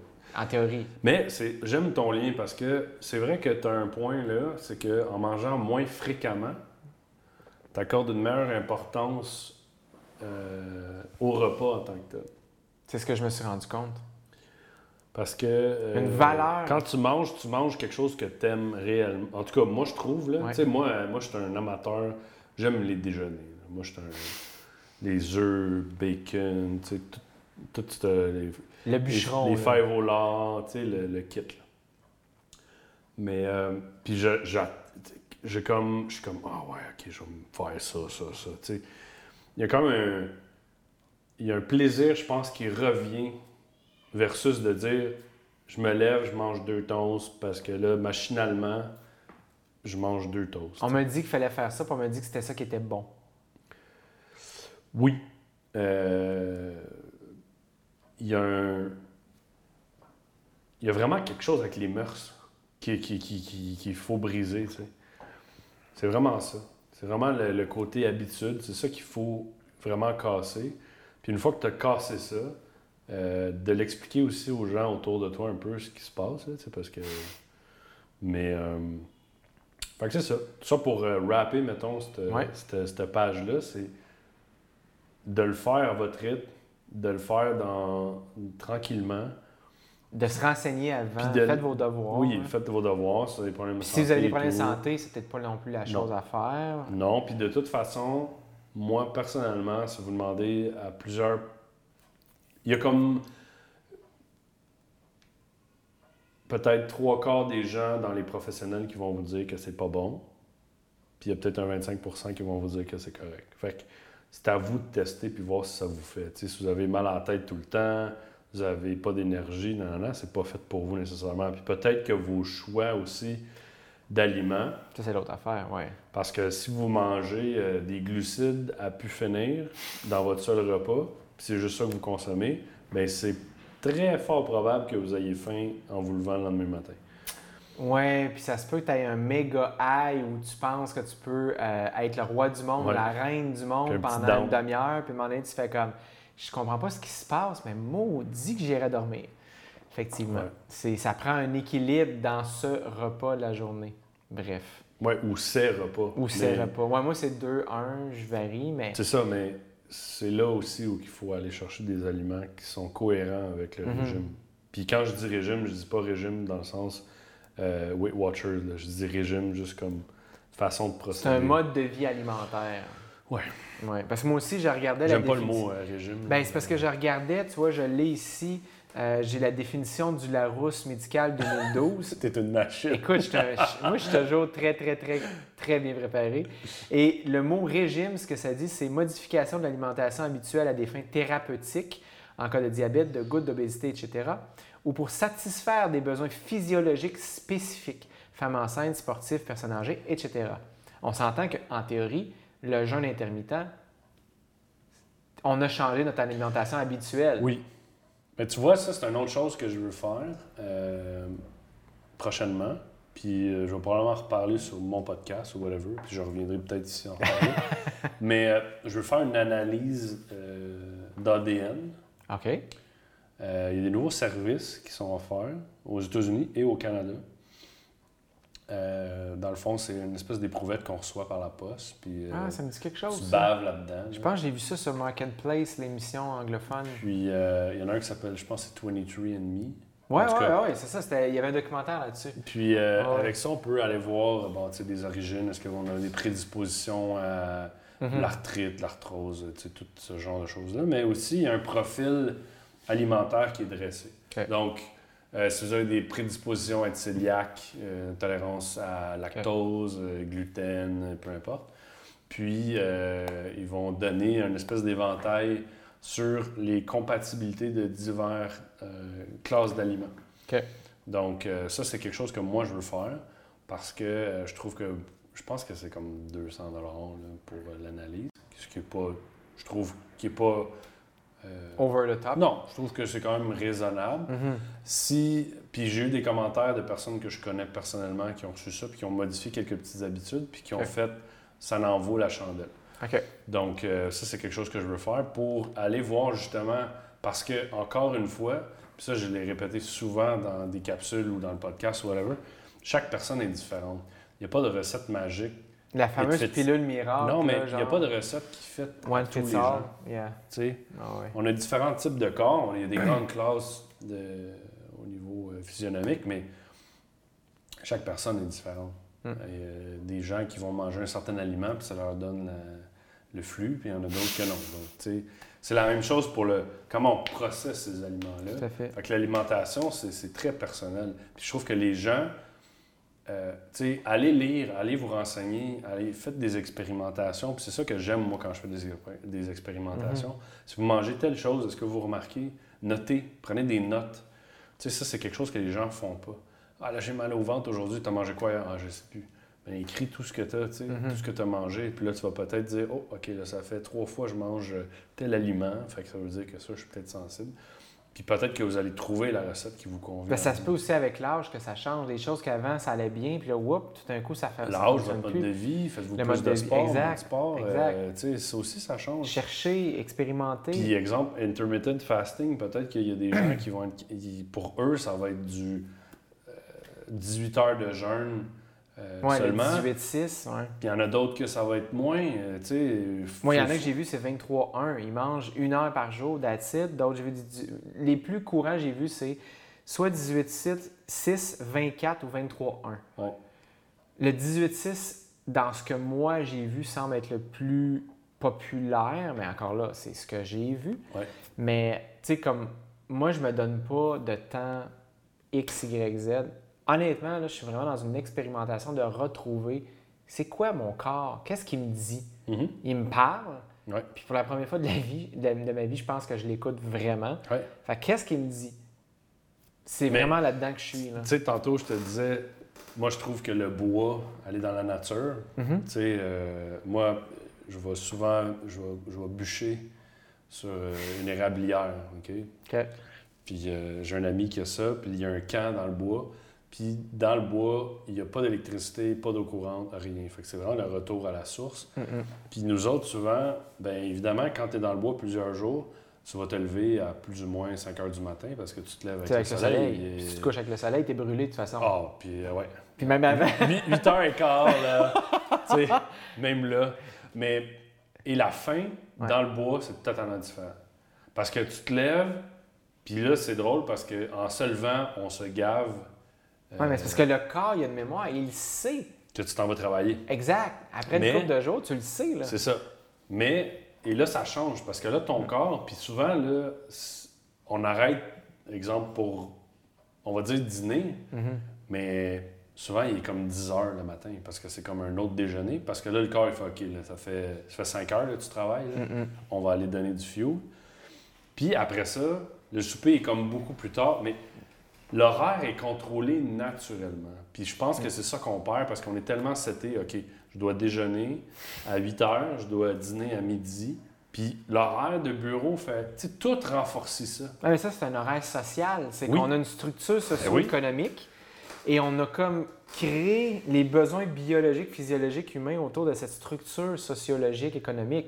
Sauf que ça fait des millions d'années que l'être humain est comme il est. Je veux dire, tu peux pas changer parce qu'on est rendu dans un monde moderne industriel. Ben, c'est exactement. euh, un, tu connais Tim Ferriss? Ben oui. Bon. pour Ben, ma, savent- ma- ma- comme je disais, ma, voyons, euh, Webmaître. ma webmaître, ma webmestre, elle m'appelle le Tim Ferriss québécois parce que je suis toujours en train d'essayer toutes sortes d'affaires. tu sais. Ben, Tim Ferriss, Mais- c'est un, un gars qui, qui, pour ceux qui ne savent pas, c'est qui, qui, qui prône l'optimisation et euh, la rentabilité. Et là, Mhm.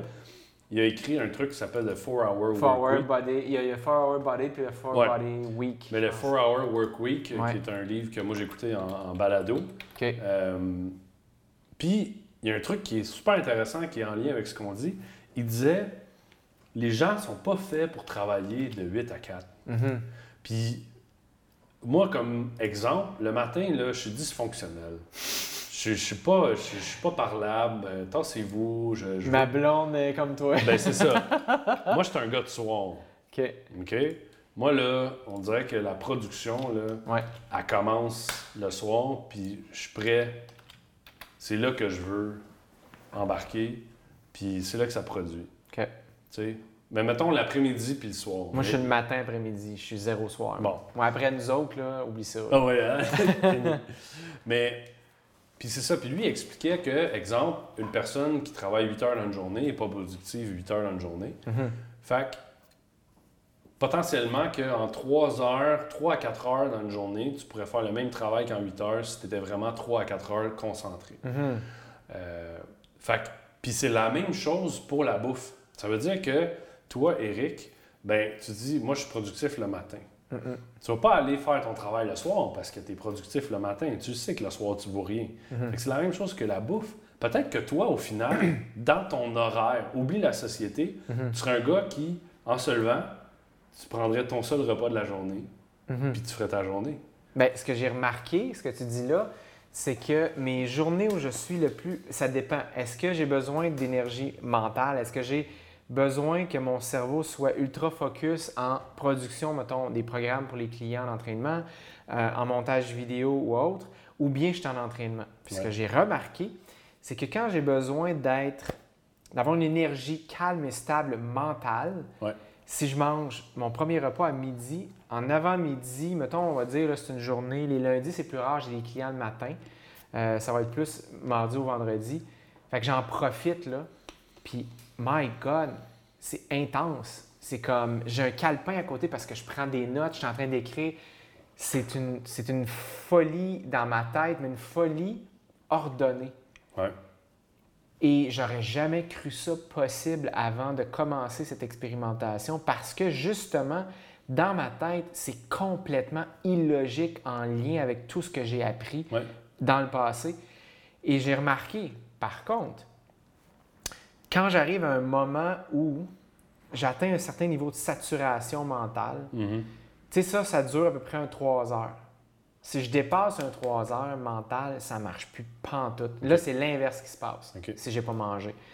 Par contre, en entraînement, et dépendamment du type d'entraînement, c'est sûr que là, actuellement, j'ai complètement changé. Je fais plus de musculation en salle, je fais plus de musculation, on va dire, classique, Ouais. avec des poids libres, tout ça. Je suis vraiment dans l'animal flow, la capoeira, le fonctionnel, le budokan, la course. Euh, écoute, c'est hallucinant, mon gars. Je peux partir une heure et demie, deux heures dehors, puis je compte ça à du monde. Mais non, comment, comment tu réussis à faire ça? Tu n'as pas mangé? Moi, j'ai, moi, j'ai plus de power quand j'ai pas mangé. C'est hallucinant. Je, je comprends. Écoute, je peux pas te l'expliquer. Il faut faire que je fasse d'autres recherches. Ouais. Mais c'est assez incroyable. J'ai commencé, comme je disais, en janvier dans- 2017. Là. On est en juillet, là, Mhm. fin juillet. Mais tu vois, dans tes réserves, moi, je me il y a un terme, là, je me souviens plus, euh, c'est technique, là, mais tu vas changer ton fuel euh, dans tes réserves, puis euh, le corps, il y en a amplement. Là, amplement. Mais tu sais, je me disais, à grosseur que j'ai 142, j'en ai pas des tonnes de réserves. Fait que je Ouais, me mais disais, t'en as parce ça? que ta physionomie est comme ça. Ben, c'est ça. Ton corps, même si c'est 142 livres, Ouais. Puis qu'à côté de moi, J'ai une puce à côté de toi. Bon, là, on veux a dire. 100 livres on de se le dira pas, là, quasiment. bon. fait que, tu sais, mais ton corps est conçu Ouais. quand même, dans notre, notre ADN, a été conçu pour que tu puisses potentiellement pas manger pendant une semaine.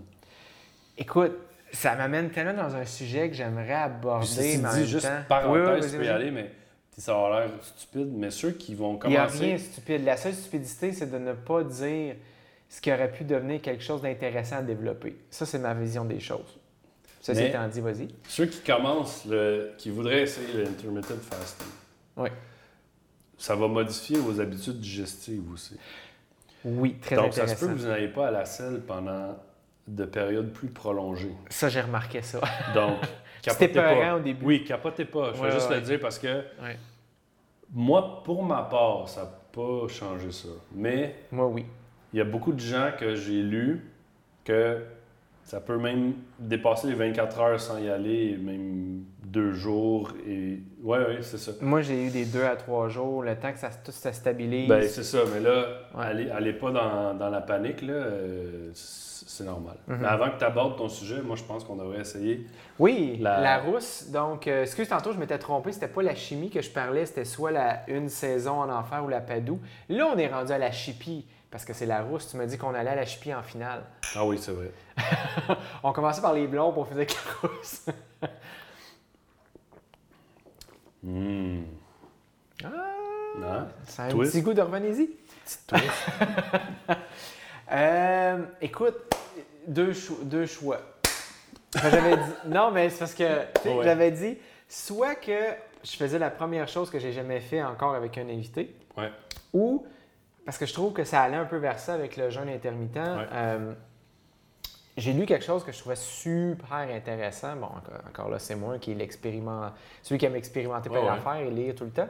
Euh, qui disait que euh, avec c'était dans des livres sur les troubles alimentaires, l'anorexia nervosa, euh, qui parlait que il y avait certaines. Il y a un livre qui est super intéressant qui s'appelle Decoding Anorexia. Mhm. C'est une anorexique qui, qui, qui était anorexique pendant longtemps, qui l'a écrit.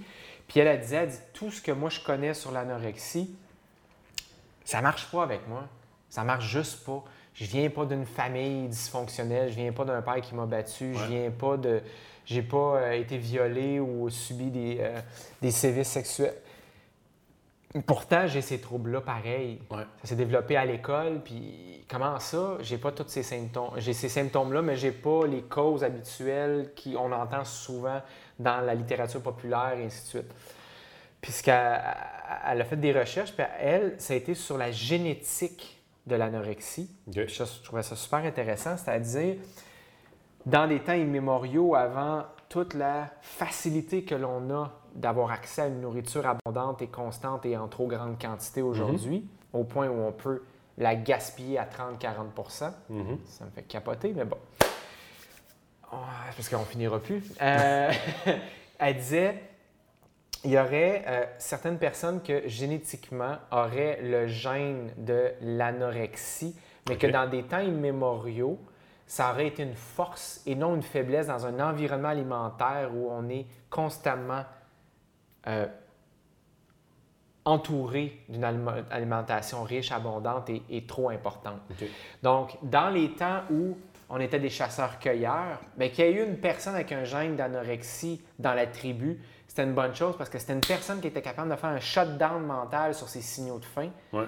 Puis de continuer à avancer pour trouver de la nourriture, pour sauver les membres de la tribu. Donc, d'avoir une personne comme ça dans, ta- dans ton clan, Ouais. c'était une incroyable chance. Mais dans un environnement social, moderne, technologique et en abondance alimentaire comme aujourd'hui, Mhm. ça devient une tare, ça devient l'inverse qu'être quelque chose de, de- de- Ouais. de- pour nous aider. Et donc, si on prend ça, puis on vient chercher une personne qui, en l'occurrence, qui serait plutôt la norme que ces gens-là, encore là, selon bien les lectures, on aurait justement cette propension-là à la conservation comme être humain. On aurait cette capacité-là du corps humain, cette intelligence à dire, comme on est des chasseurs-cueilleurs, qu'on on a accès quand on peut à de la nourriture et qu'on doit souvent dépenser beaucoup d'énergie pour y avoir accès, ben il faut qu'on ait un corps qui est euh, fonctionnel en termes de conservation d'énergie. Mhm. Donc, il doit conserver de façon optimale tout ce qui rentre. Ouais.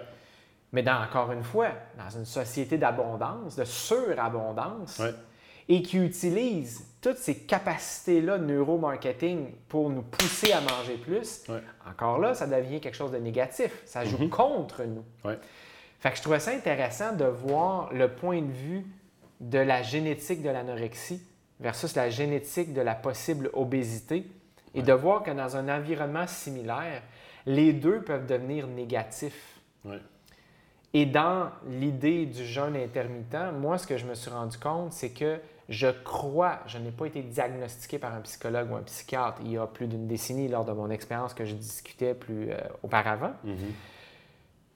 mais je crois que j'étais rendu dans un phénomène d'orthorexie où tout ce que je rentrais dans mon corps, j'étais rendu complètement cinglé, ou comme je disais, ma nourriture était devenue une, comme une, une commodité uniquement. Je pesais tout ce que je mangeais. Je ne pouvais plus avoir une vie sociale parce que je ne pouvais plus aller dans un restaurant. En plus, j'avais zéro contrôle dans ce qui rentrait Ouais. dans mon corps. Et donc, tout devait être, entre guillemets, contrôlé et parfait. Mais tu sais, en même temps, euh, ce qu'on mange, c'est souvent, c'est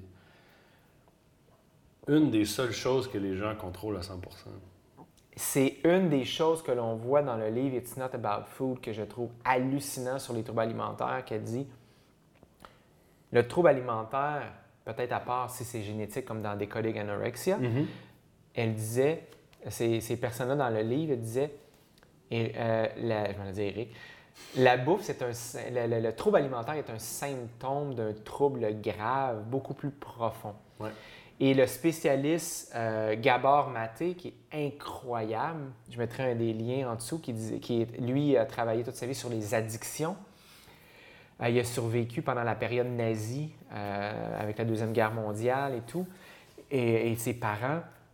Et ce qu'il disait, c'est que l'addiction est, dans le fond, un moyen to cope with the pain.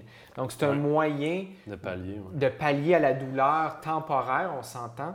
Mais la douleur est tellement profonde et tellement puissante que tu as besoin de quelque chose qui va au moins temporairement t'enlever, te permettre de vivre avec cette douleur, de survivre à cette douleur, on aurait plutôt dire.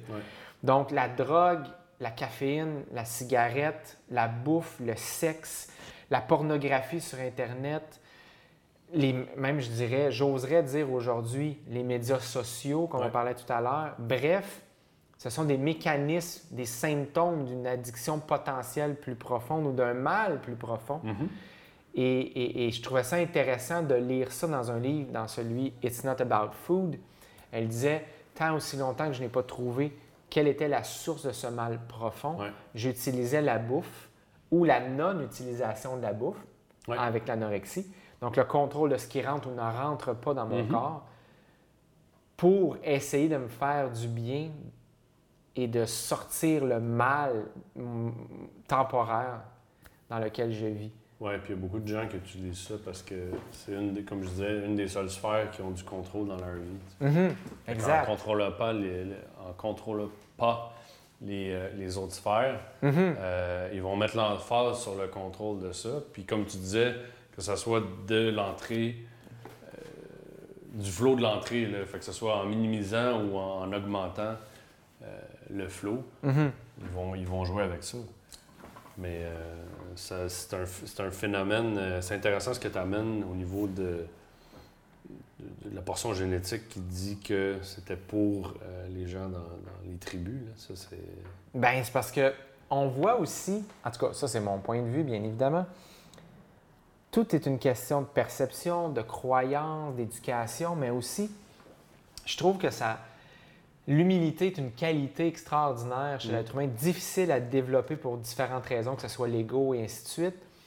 Mais je trouve que c'est une qualité essentielle parce que ça nous ramène aux sources. Puis de lire, en tout cas, moi, je trouvais de lire cette explication-là génétique de l'anorexie, l'anorexia nervosa, et de voir qu'à une certaine époque de l'humanité, c'était quelque chose d'extrêmement positif Ouais. pour la survie et le développement de l'être humain.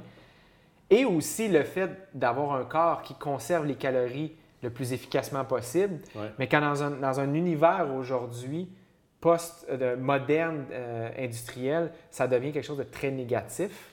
En même temps, je suis pas sûr que... C'est intéressant. Je, suis pas, je, je serais curieux de savoir les gens qui sont réellement anorexiques de par une programmation génétique versus... C'était pas la majorité, là. Non, non, je Elle sais. le disait, là. Mais, tu sais, c'est ça. Il doit y avoir un bon pourcentage des gens qui sont pas programmés génétiquement pour l'être, mais que c'est comme... C'est beaucoup une question La de société, la société, les- les- Qui, qui les pousse à faire la ça. pression sociale, apparemment, que c'est c'est fort, mais aussi Mais après aussi, tu as tout le des événements dans ta vie. Parce que dans le livre It's Not About Food, il y avait un exemple, un témoignage d'une femme. Écoute, je- honnêtement, j'avais le moton, les larmes aux yeux. C'est un livre, je trouve, qui est très puissant sur les troubles alimentaires. Et euh, elle, elle relate un, un témoignage d'une femme qui était obèse. Et ce qu'elle disait, c'est que pendant son adolescence, je ne vais pas me tromper, mais il me semble que c'est pendant l'adolescence, Mm. malheureusement, elle avait subi beaucoup de sévices euh, sexuels, d'attouchements, tout ça. C'était euh, dans nos canons de beauté une belle femme en devenir. Ouais. Et sa façon de se protéger a été de déformer à quelque part Son son, corps. Elle a créé une armure de chair par la nourriture en Ouais. mangeant beaucoup. Elle a pris beaucoup, beaucoup, beaucoup de poids. Et ce qu'elle disait, c'est qu'à un moment donné, les hommes ont arrêté de la regarder sexuellement parlant. Ouais. Et c'est ainsi qu'elle s'est sortie du cycle de la violence sexuelle. Ouais. Écoute, j'avais la chair de poule. J'essaie d'imaginer ce que ça peut être de vivre une situation du genre. Ça doit être Puis le horrible. processus est long, là. Oui, puis là, ce qu'elle disait, c'est que des années et des années, des décennies plus tard, là, la- l'obésité la rattrapait. Parce Ben que là, tous les problèmes Mais là, ton mécanisme aussi est en, est en branle. là. ben là, psychologiquement, émotionnellement, t'es fucké. L'autre chose, c'est physiologiquement, tous les problèmes métaboliques ont embarqué, qui Ouais. viennent avec l'obésité, les douleurs articulaires, le diabète, toutes ces affaires-là qui potentiellement peuvent arriver, parce que c'est pas tous les gens surpoids obèses qui sont malades. Non. Mais ça, disons que tu augmentes tes tes, chances. chances. Exactement. Et je trouvais ça incroyable, incroyablement généreux pour ce témoignage et incroyablement douloureux de lire ça, cette douleur-là qui, qui se transposait à travers les mots. Je trouvais, wow. Puis là, tu sais, sans, sans tomber dans. C'est fou pareil que tu arrives à saboter ton corps à cause de ça. euh, Pour te protéger et même survivre, tu sabotes ton corps. Puis on- là, on oublie le physique. Là. Moi, je parle, tu sais, tous les enjeux de, de conditions puis de maladies que ça peut euh, engendrer. Ouais. C'est fou, là. C'est, Moi, je suis pas capable. Je- Écoute, je touche du bois, tiens, mon plancher. j'ai eu, euh, je considère, et j'ai énormément de gratitude et de reconnaissance et de compréhension de la chance extraordinaire que j'ai eue de vivre dans une famille stable, parents encore ensemble après plus de 40 ans, euh, un père présent, Mm. une mère qui m'a montré les bases pour être capable d'être indépendant dans la vie, Mm. pour avoir confiance en mes capacités d'être indépendant dans les choses de base. Euh, Ils sont encore vivants, les deux. Ouais. Je considère que j'ai une chance extraordinaire. Et, et quand je lis des choses comme ça, c'est drôle, hein, je reviens au jeûne intermittent, puis c'est hallucinant, hein? Ah, J'aime la courbe. C'est fou, hein? Mais c'est drôle, je me rends compte de ça là. Le- la gratitude que j'ai et que j'exprime aujourd'hui est encore plus puissante depuis que je fais ça. OK. Parce que euh, j'ai toujours eu peur par cette grande inconnue. J'ai toujours eu peur de la mort depuis longtemps. Et depuis quelques années, ça va un peu mieux avec ça.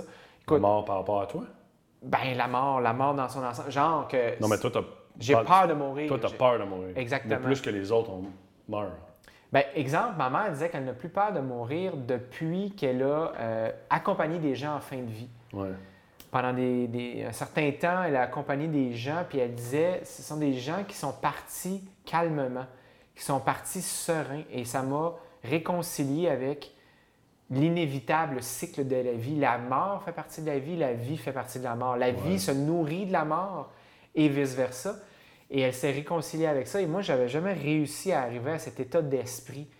Et, euh, et depuis le jeûne intermittent, il y a quelque chose qui est en train de se passer. C'est comme, je me suis rendu compte que je me...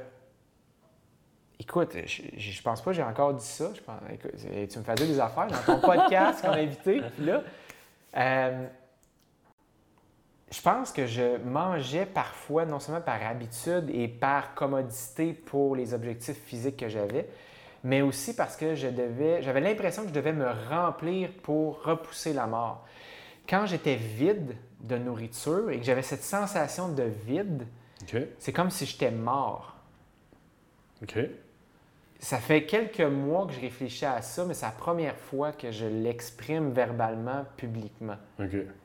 Comme ça, là, à grande échelle. OK. J'avais cette impression-là de mourir dans cette sensation de vide-là. OK. Et là, c'est tout le contraire. Quand je sens ce vide-là, je sens un état d'esprit de calme et de stabilité qui me réconcilie avec l'inévitable, le cycle de la vie, Mhm. de vie et de mort. Mais encore là, je, je le répète, euh, je suis loin d'être... euh, euh, j'ai hâte que ça arrive. J'adore la vie, je mords, je croque, je pense que tu t'en es rendu compte. Ouais, ouais. Je suis un maniaque de la vie. Donc, j'espère que ça va arriver loin, puis je vais être en santé jusqu'à la fin. Mais je commence à me réconcilier avec cette, ce côté inévitable des choses. OK. C'est intéressant de voir que c'est chez toi et non chez les autres. Dans le sens que je, je suis certain que c'est des gens autour de toi qui meurent. t'as- Ah, c'est clair que ça va me faire. ça va- tu vas être triste, mais il y a des gens qui ont peur de la mort pour eux-mêmes, puis il y a des gens qui ont peur de la mort pour les autres, puis toi, c'est plus pour toi que pour les Ouais. autres. Mais j'ai quand même pas hâte, exemple, que mes amis, Non, ma blonde, s'il arrivait quelque chose, mes parents. Mais même ça, c'est drôle tu l'amènes, même ça, depuis que je fais cet exercice-là en 2017 avec la nourriture, je me rends compte qu'il y a quelque chose aussi qui se transforme. Si, exemple, mes parents étaient en fin de vie, puis ça allait pas bien, puis ils disaient, Eric, comme le père de mon père a fait, euh, il n'était pas branché sur quoi que ce soit, là, mais à la fin, à un moment donné, il est arrivé, il était dans les quatre- mi-80 à peu près, puis il avait été en forme toute sa vie. Mais les deux dernières ou trois dernières années, il- ça allait plus, là, genre... euh, il est tombé sur la glace, fracture d'une hanche, fracture de l'autre. Puis Ouais, puis là, ça a déboulé. Ça a déboulé, là, tu sais. Alors qu'il était à jamais- il allait jamais dans les hôpitaux. Puis, puis à un moment donné, à un certain euh, moment à l'hôpital, il a fait Je suis tanné. J'ai eu une extraordinaire vie. J'ai des enfants en santé, that's enough. Ouais. Il s'est vraiment laissé aller, puis ça n'a pas pris de temps après. Puis je te dirais qu'avant, probablement, avant tout le processus de méditation, le jeûne intermittent, puis tout- toute cette expérience-là des dernières années, j'aurais probablement essayé de, par douleur personnelle, de, le gar- de garder une personne à ce moment-là, tu sais, par, par douleur personnelle, par souffrance Ouais. personnelle. Et là, je pense que je serais un peu plus prêt à dire À l'accompagner dans son cheminement. Exactement, et de faire. Je sais que ça va me créer une douleur, je sais que ça va me faire mal, j'ai pas le goût que tu t'en ailles. Mais si c'est ce que tu veux, parce que tu n'es plus capable, parce que c'est ton choix, je l'accepte avec bienveillance, compassion, humilité, face à la vie, face à ton choix. Ouais, en fait, c'est de se transposer, je pense, dans l'autre parce que c'est. Par une- empathie, par Ouais, c'est une période amour altruiste aussi. C'est une période, je pense, où ce qu'on se... on est très égocentrique, comme tu disais tantôt. On pense à. C'est- pas mal nécessairement, mais euh, c'est de virer ça de l'autre côté pour dire si cette personne, si elle-même de sa propre vie décide que c'est assez, Mhm. tu sais, euh, je pense que là, c'est de l'accompagner pour aller de l'autre côté. Puis là, plus on avance, plus on a des moyens pour faciliter ça, mais y a une époque, c'était pas facile. Mhm. Non. J'ai vu des reportages, moi, là, de gens qui a fallu qu'ils euh, aillent dans d'autres pays. Ouais, j'ai vu ça aussi. euh, c'était quelque pas- chose, C'était pas évident. là. Fait que c'est un. C'est joyeux, hein, comme moment. ben écoute, on peut le voir Mais comme. non, moi, j'ai pas de problème avec Non, ça. mais, mais, mais peut-être pour les auditeurs, les auditrices qui pensent que justement c'est triste, on pourrait, on pourrait le voir comme ça. Et je te dirais que la plus claire portion de mon- ma vie, je l'ai vue comme ça. Je l'ai vue comme une perte, comme une difficulté, comme tu viens de m'arracher le cœur. Ouais. Puis on dirait plus j'avance dans la- les exercices de respiration, la méditation, le jeûne intermittent, ma façon de voir ça change.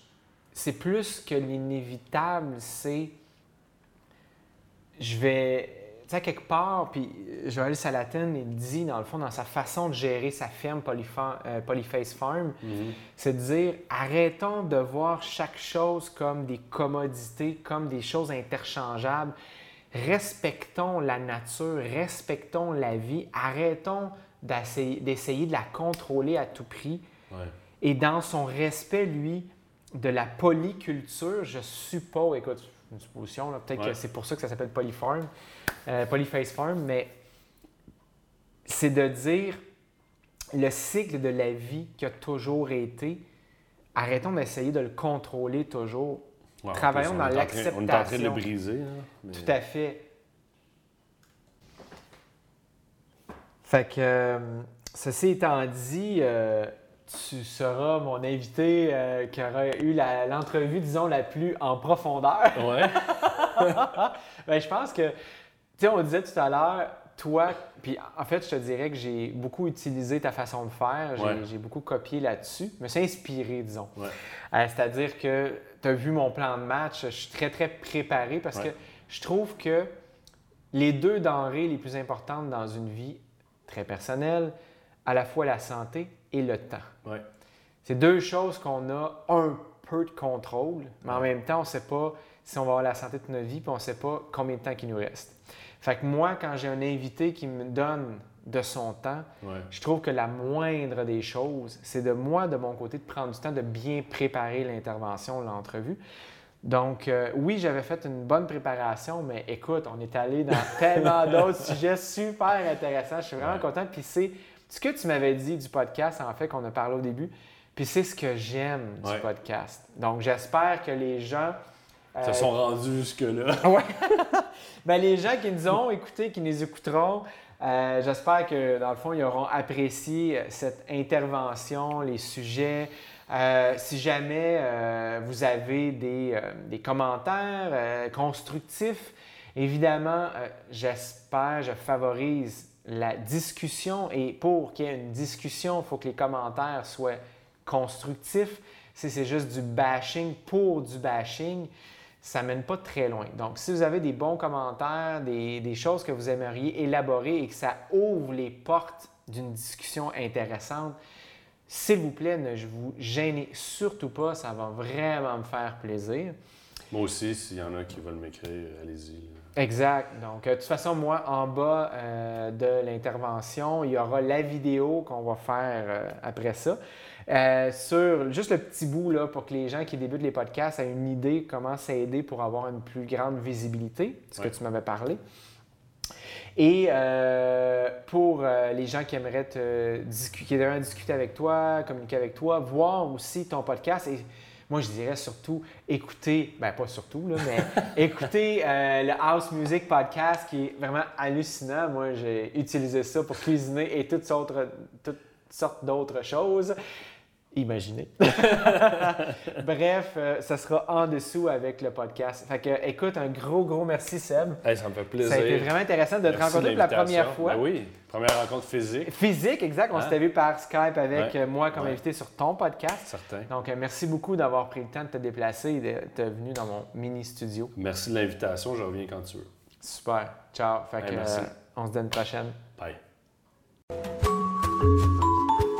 Merci d'avoir été là. C'est toujours un privilège de partager avec vous mes connaissances et mon expertise. On se revoit bientôt. D'ici là, il vous est toujours possible de consulter la section ressources gratuites du site de slowtraining.ca pour les billets blog et podcasts. N'oubliez pas également la chaîne vidéo privée pour les membres où vous avez accès depuis janvier 2017 à 138 vidéos originales exclusives. De nouvelles productions y sont mises en ligne régulièrement. Mon nom est Éric Blais, je vous dis à la prochaine fois.